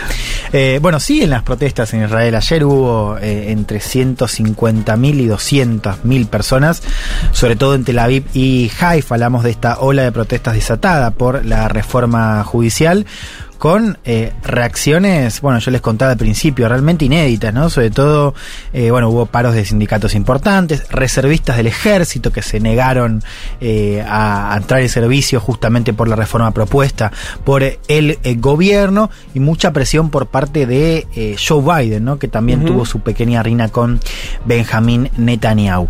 Eh, a ver, Netanyahu la semana pasada bueno, esta semana depende cómo lo consideremos, el lunes anunció la eh, suspensión, la pausa de la reforma. No la elimina, tan solo la retrasa. Por eso las protestas de ayer, ¿no? Para recordar a Netanyahu que si él decide tratarla en la próxima sesión legislativa, la, próxima- el próximo periodo que comienza a fines de abril, que va a haber de nuevo una protesta. Con lo cual, esto no se termina. Vimos un primer episodio en estas semanas. A ver, ¿en qué consistía la, la reforma? ¿En qué consiste la reforma propuesta por el gobierno? Básicamente lo que hace es sacarle poder a la Corte Suprema para dárselo al Parlamento, ¿no? que es de donde Sí. sale el Ejecutivo. Entre otras cosas, y este es el punto más crítico, le permite eh, al Parlamento volver a aprobar leyes eh, que revoque la Corte, Que sacándole ese poder de veto. Claro, o sea, no- pierde el poder de veto la Corte Claro. porque si revoca una ley, el Parlamento puede volverla a aprobar eh, en una votación. También cambia el criterio de selección de jueces, dándole más poder al gobierno. Un movimiento que para los manifestantes era, en efecto, un golpe de Estado judicial o un movimiento que terminaba con la división de poderes, ¿no? sacándole ese poder de veto a la Corte. Para el gobierno era una manera de eh, reducir esta extralimitación, según la narrativa de la Corte, que había emprendido ciertas cuestiones vinculadas al activismo judicial. Así lo nombraba el gobierno. Pero para entenderlo mejor, lo consulté a Kevin eh, Ari Levin. Su voz nos debería quizás sonar porque estuvo en algunas columnas que hizo Leti. Eh. Kevin es, sociólogo especializado en Medio Oriente, es miembro del Instituto de Relaciones Internacionales de la Universidad Nacional de La Plata y nos contaba esto respecto a la narrativa del gobierno y de la derecha en general para eh, emprender la reforma. Lo que justifica el proyecto de reforma judicial del gobierno es la idea que sostiene una buena parte de la derecha dentro de Israel, que es que ante la ausencia de una constitución escrita, Israel no tiene una constitución codificada eh, desde su creación en 1948, lo que hizo la Corte Suprema fue definir sus propias funciones con el tiempo. Y sostienen que a partir de 1992 específicamente, hubo una revolución judicial a partir de la cual la Corte Suprema eh, fue teniendo un rol cada vez más activo en los asuntos públicos y fue ganando más poder, particularmente el poder de revisión judicial, de anular partes o la totalidad de una ley por considerarla ilegal, y en algunos casos sostienen, eh, incluso por cuestiones políticas o por estar en desacuerdo ideológicamente, anular leyes. Eh, una medida que en la derecha sienten que tuvo un efecto eh, en favor de la política secular, progresista y anti-anexión. O sea, me interesa eso último. Eh, la derecha lo que dice es que ese poder eh, acrecentado de la justicia fue en, eh, en favor de legislación anti-ocupación y más y, y- y no, no religioso.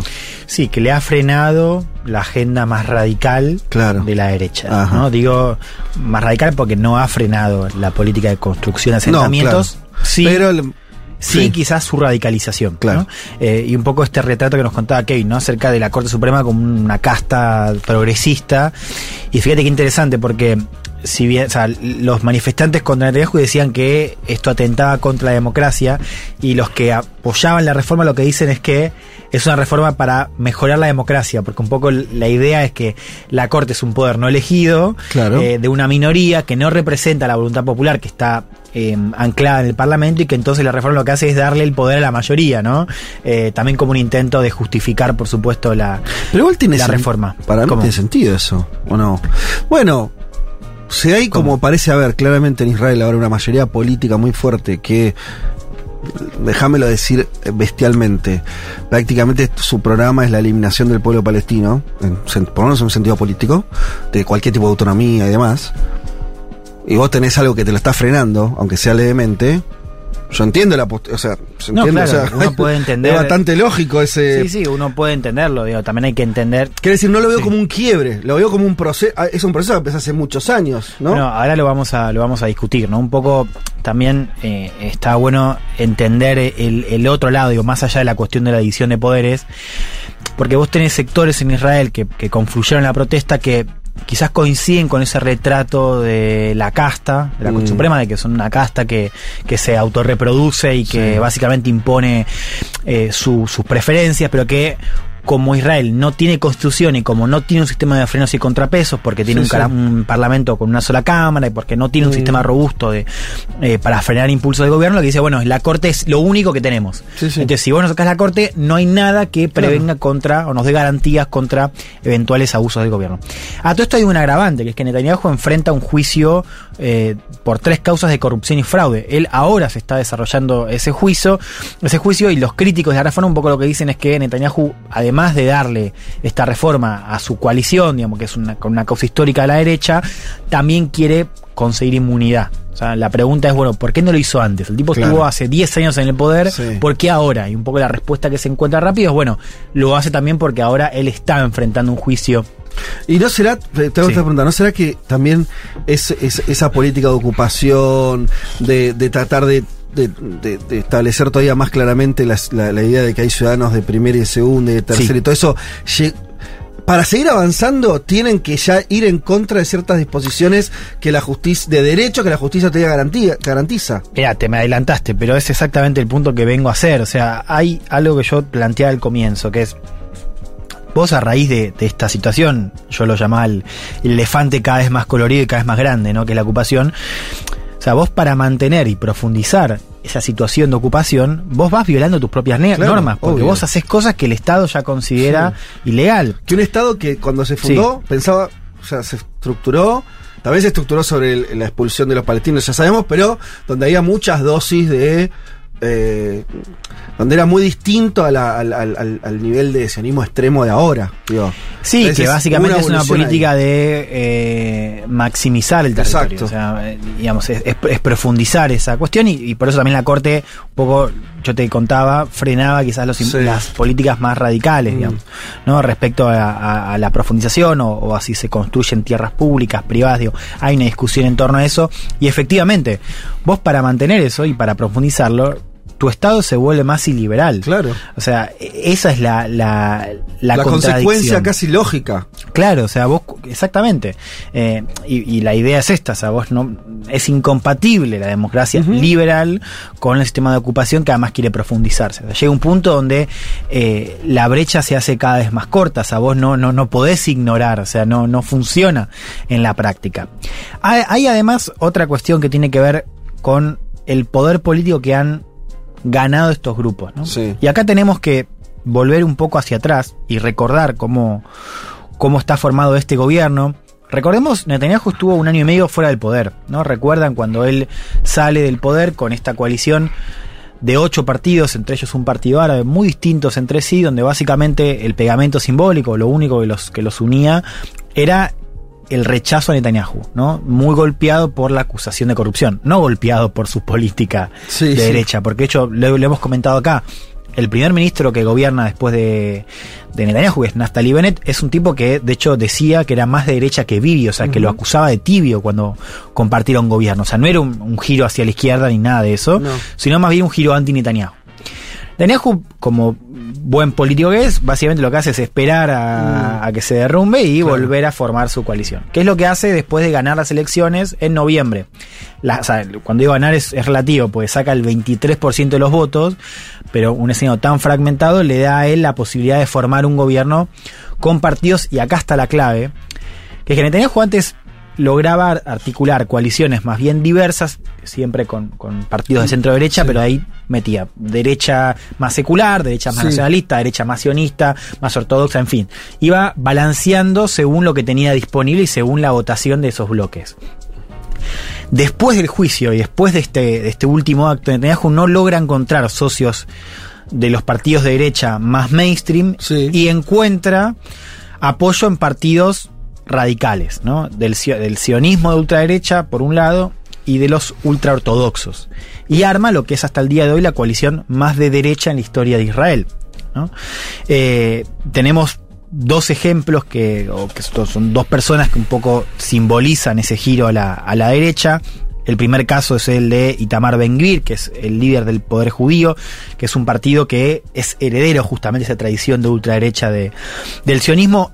Es un tipo condenado, por ejemplo, en 2007 por incitación a- a- al racismo. Y es un tipo que hoy tiene el Ministerio de Seguridad. O sea, no es que le dan, qué sé yo, Ministerio de Vivienda. Sí, le dan sí, no, no, claro. lugar en el aparato de seguridad. El otro eh, embajador, si querés, de esa agenda más radical es Besabe- Besabel, eh, Bezalel Smotrich, él es ministro de Finanzas y tiene además poder en el Ministerio de Defensa.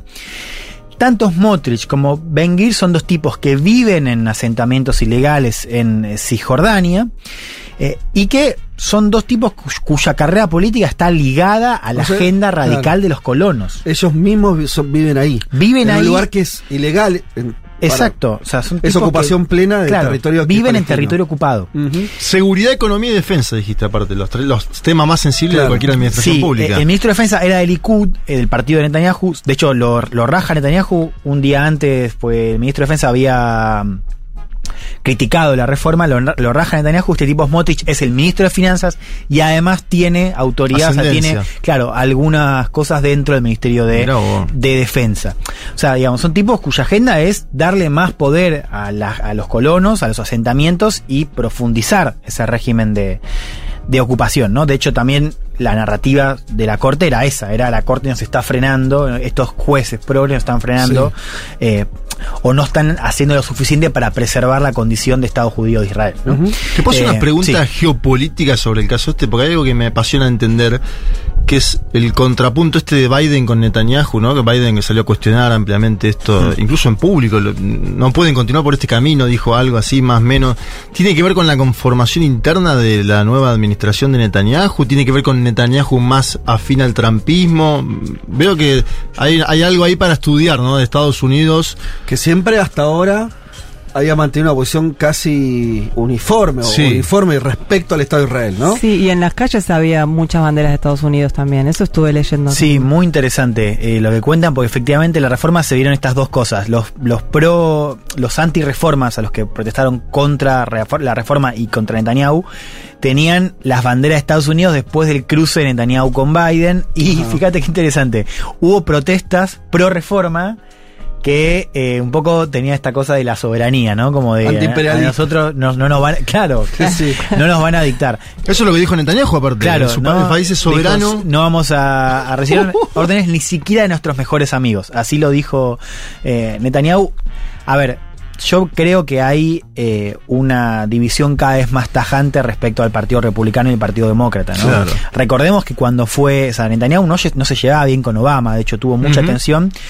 Cuando, porque Obama es el que impone el acuerdo de... El G5 más uno. Claro, el acuerdo nuclear con Irán. Exacto. Eh, de hecho, ahí Netanyahu va al Congreso y hace un discurso Sí. muy fuerte, Fuerte. para con Obama. Entonces Sí. ya, y ahí Biden era vicepresidente, con Sí. lo cual ya Netanyahu tenía mala relación con el Partido Demócrata. Después eso se profundiza cuando Netanyahu, eh, bueno, se lleva muy bien con Trump, al cual él, dice es el, el mejor amigo que tuvo Israel, lo, lo despide de esa manera. Bueno, entonces, Eh, recordemos Trump cambia la embajada. Sí, increíbles. Que está en Tel Aviv y la pone en Jerusalén, Claro. ¿no? Digo, Después hay más roces vinculados a eh, como una supuesta mano negra de Estados Unidos para sacar a Netanyahu del poder cuando llega esta nueva coalición, que se llevó un poco mejor con el Partido Demócrata, entonces también hay un recelo por eso. Eso escuché incluso a teóricos de izquierda decir que estaba impulsando Biden una supuesta revolución de colores con las movilizaciones para sacar a Netanyahu. Viste, es una de las hipótesis que obviamente uno tiene que eh, cortar, porque no, la verdad que no, no, no sé si impulsa una revolución de colores, pero bueno, me, me parece bueno plantearlo sobre que, que está no,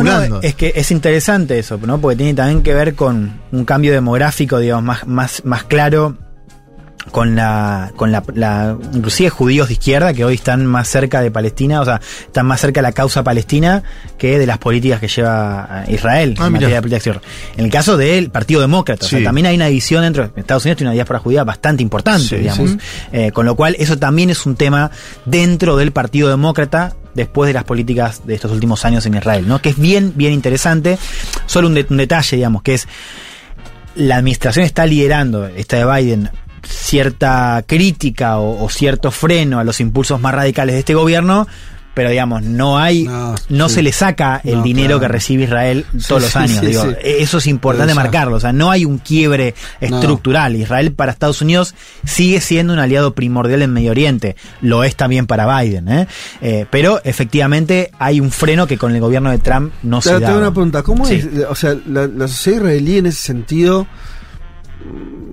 la explicación de este de, de esta profundización hacia posturas racistas, eh, no sé, qué sé yo, ya de, de- de- de esto que te decía, de- de- donde parece que no hay ningún ningún prurito no tener en cuenta ningún tipo de interés del pueblo palestino, eso y eso bancado por la sociedad israelí, eso ¿cómo se explica?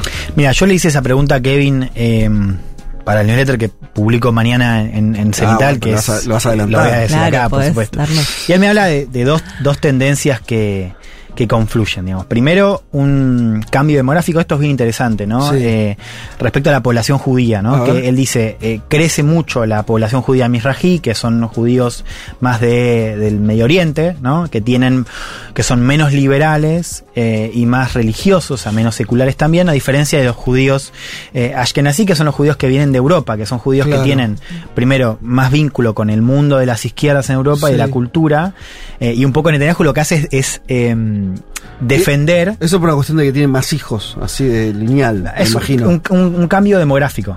O sea, exactamente. O sea, son, est- están creciendo. y no, se- no, no, no porque haya habido una ola migratoria reciente, sino porque. No, pero es un poco eh, más gente, pero al mismo tiempo más integración, que eso es lo otro. O sea, se integran más y tienen otro lugar en la política. Un poco eh, eh, lo que me cuenta Kevin es que Netanyahu tiene esta idea, bueno, Kevin escribió un texto al respecto sobre la batalla cultural y Netanyahu un poco es el abanderado de esa población, que siempre se siente despreciada por, por bueno, el, el- el retrato de la corte es un poco eso, son judíos, ashkenazíes que nos toman casi por boludos pelotudos, ¿no? Como más eh, judíos más rústicos, ¿no? Como que hay una cosa medio de. Ajá. de mm, Redneck israelí. Exacto. Es- eh, no, bueno, es, es exactamente eso dentro de ese cambio demográfico. claro. Eso es lo primero. Lo segundo tiene que ver con la radicalización del vínculo con Palestina. O sea, la Sí. primera intifada, la segunda intifada, eh, el ascenso de Hamas en, en Gaza, ¿no? Y, y toda La dinámica militar. eh, y con el fracaso de las naciones de paz, ¿no? Que también está vinculado con estos fenómenos que yo les acabo de contar. Bueno, esas dos tendencias generan un poco esa, mm, este cambio político. Yo lo contaba, nos lo dicen hace unos días. Hay una encuesta que a mí me parece eh, brutal para entender eso. Es, del, del Instituto del- por la Democracia de Israel, que miden un poco las preferencias ideológicas en la sociedad, ¿no? Y la encuesta dice que el 62% de los israelíes se em, identifica de derecha. Ajá. Pero los valores más altos están en los jóvenes. Los jóvenes de 18 a 24 y de 24 a 30, Sí. más del 70% se Wow. identifican de derecha. Y los viejos, digamos, los más de 60 años, Sí. son los menos derecha, pues Claro. son, recuerdan, es de Israel de los kibbutz, previa, el claro. Israel del Partido Laborista. Sí. O sea, no solamente que se derechizó, es que además esa derechación hoy está más bancada en los jóvenes que en los más grandes. Quiero que escuchemos a Kevin ya para ir cerrando la columna, porque él hace este argumento que vos un poco planteabas, esto de el elefante en la sala, que es vos para mm, sostener ese régimen de ocupación y profundizarlo, bueno, te volvés, tu Estado se vuelve más eh, iliberal. O sea, por supuesto, hay algo de eso y hay algo del creciente poder que ganan los grupos que conducen o que viven, por ejemplo, en esos asentamientos. Escuchemos, es largo, pero, pero está bueno el argumento. Escuchemos a eh, Kevin Levin sobre esto que les contaba. Esto que está ocurriendo ahora, aunque algunos israelíes lo nieguen, me parece a mí íntimamente ligada a la corrupción democrática que se viene realizando en Israel desde en los últimos 55, casi 56 años, desde la ocupación israelí en 1967. En primer lugar, por la presencia ya hace décadas de un Estado activista que apunta a una mayor judaización del territorio, tanto lo que tiene que ver con la expansión en el territorio de espacios eh, entendidos como judíos, como también eh, una mayor caracterización del espacio como judío, y eso implica también una presencia más grande de lo religioso y la coerción religiosa en la vida pública. En segundo lugar, una pérdida del consenso eh, que hay en la sociedad con respecto al equilibrio que hay entre lo judío y lo democrático.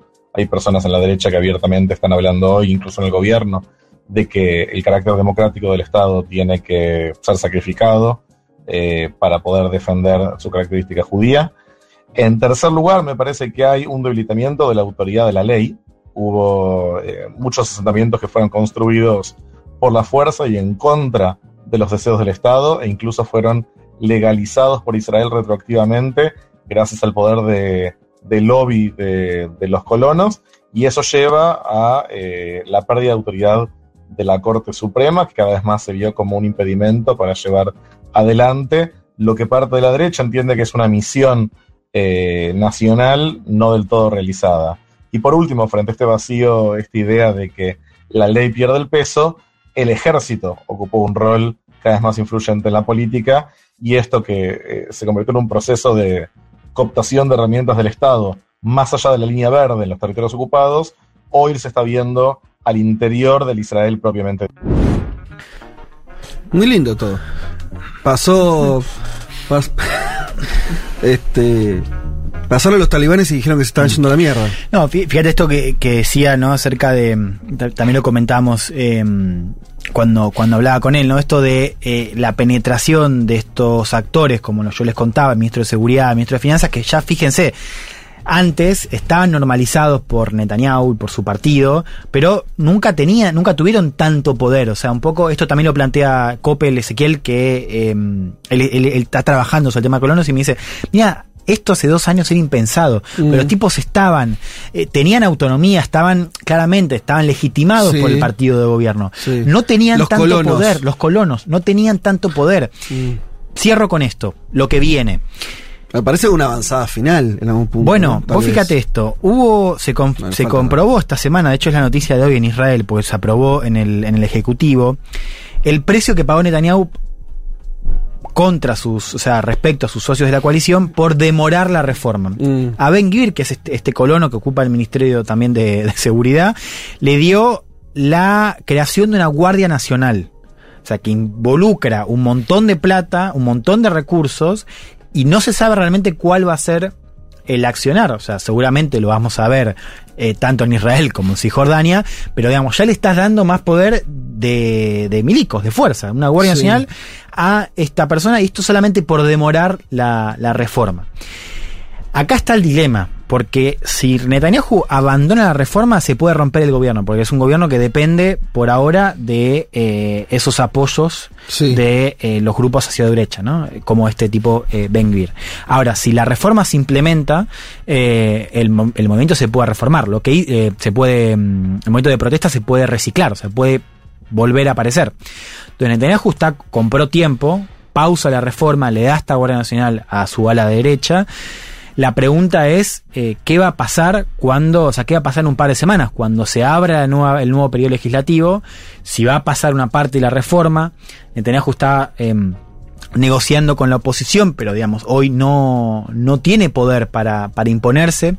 Coppel me decía esto, Netanyahu en general lo, lo que hace cuando, cuando está desbalanceado hacia la derecha es gira al centro y se recicla. Dice, bueno, no me funciona la derecha, vuelvo al centro y vuelvo a encabezar el gobierno. Pero, ¿qué me No decía tiene Coppel? mucho margen. Me decía, primero, ya todos lo conocen. Netanyahu hace eso, hace acuerdos y después los caga y sigue gobernando. Pasa un poco eso y después pasa el tema del juicio, que es que Netanyahu está para una parte de la derecha mainstream siendo un paria. Con lo cual eh, vemos a Netanyahu que por primera vez está muy aislado, es el factor más a la izquierda de su coalición, o sea, la coalición se lo está eh, llevando puesto. Sí. Y en el medio un movimiento de protesta que es inédito en Israel por los números que generan las calles y sobre todo por la actitud que ha despertado en sindicatos, en reservistas del ejército, en ex comandantes del ejército, en fin.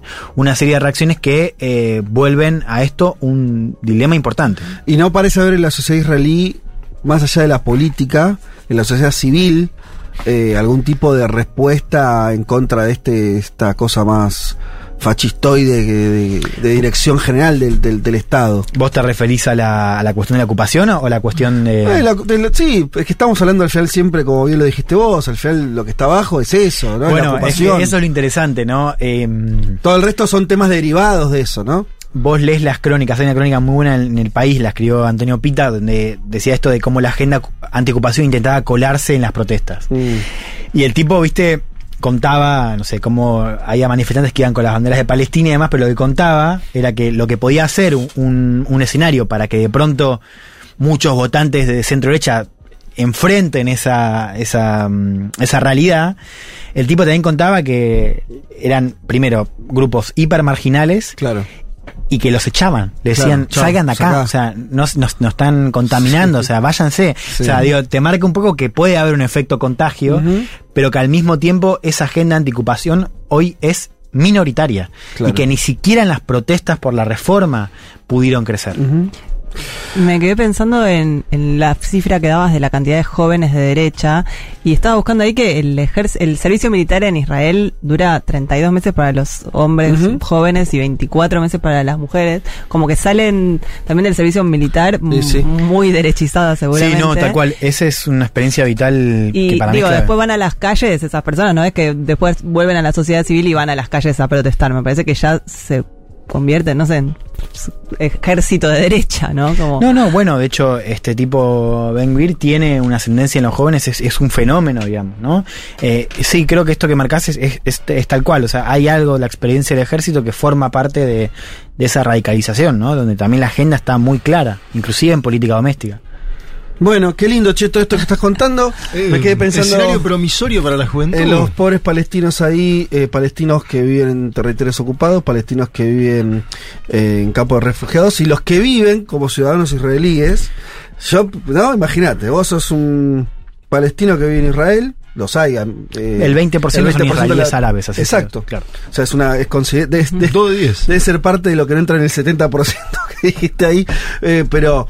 ¿No? Eh, Qué sensación de estar de pronto viendo una sociedad donde claramente la, el Estado, el gobierno te empieza a decir, vos callate y correte, y no, que acá estamos armando otra, otra que no te contempla. Digo, no te contempla por lo religioso, por eh, eh, el lugar, este, eh, bueno, de, de, de, de- ¿a cuán lejos que quedó la discusión de los dos estados, imagínate, ¿no? Estábamos, hace 15, 10 Hoy años, es- hoy es- se discutía los dos estados, eso es, eh, irrealidad total. Eh, bueno, bien, eh, 3 de la tarde, mira vos, che, a ver si hay algún que otro mensaje por acá. Ehm, bueno, la violencia interpersonal, agrega Lina acá, en Israel está aumentando a niveles que no conocían hasta ahora, en una sociedad atravesada por la violencia. Muchos de los judíos laicos que protestan, lo cual es inédito, temen ver la democracia judía, nunca existió para los no judíos amenazada. La crítica organizada de la sociedad civil es súper marginal. Bueno, un poco lo que decías eh, vos, eh, Juan. Eh, de hecho, la consigna es, ahora no metamos el tema ocupación.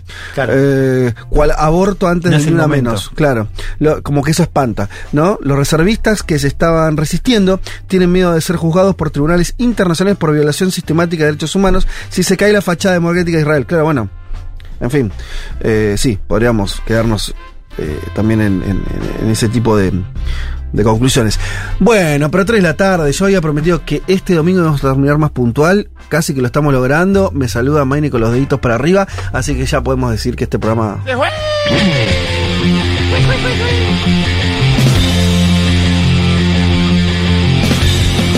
Eh, señoras y señores, eh, muchas tardes y buenas gracias. Bueno, esto ha sido todo por hoy. No sé si alguno quiere comentar algo. Male. Nada, nada más para Se decir. presentó Sí. Yolanda Díaz como candidata a presidir España. Hoy Ah, lanzó y ¿hoy no, lanzó? no estuvo Podemos. Ah, estuvo bueno. Íñigo, estuvo Garzón de Izquierda Unida, es Sí. decir, el Partido Comunista, estuvo Ada Colau, pero no Podemos, eh, decir, Pablo Iglesias y Claro. Montero no sabemos qué piensan de esto. Si quieren entender, eh, lo tocamos, entender lo que está pasando dentro de la izquierda española. Hicimos una columna la semana pasada, la Claro, es cierto. en Spotify, al igual que todas las columnas. Yolanda Díaz, y ahí te lo, te lo mezclo con lo que hizo Male, Yolanda Díaz hoy habló de Yoconda Belli porque Yoconda Belli estaba en el acto. Yoconda Belli la va a apoyar a Yolanda Díaz a, ser, a intentar ser presidenta de España. La autora nicaragüense que Exacto. De fue. quien hablamos hace dos semanas. Exactamente. Bueno, entonces esto ha sido todo por hoy. Un saludo a la operación de Juan Tomala, muchas gracias como siempre. Eh, a Mayni Golon por la producción ejecutiva de este programa, de los que estamos en esta mesa. Nos reencontramos el domingo que viene a las 12 del mediodía. Tengan un buen domingo. Chau.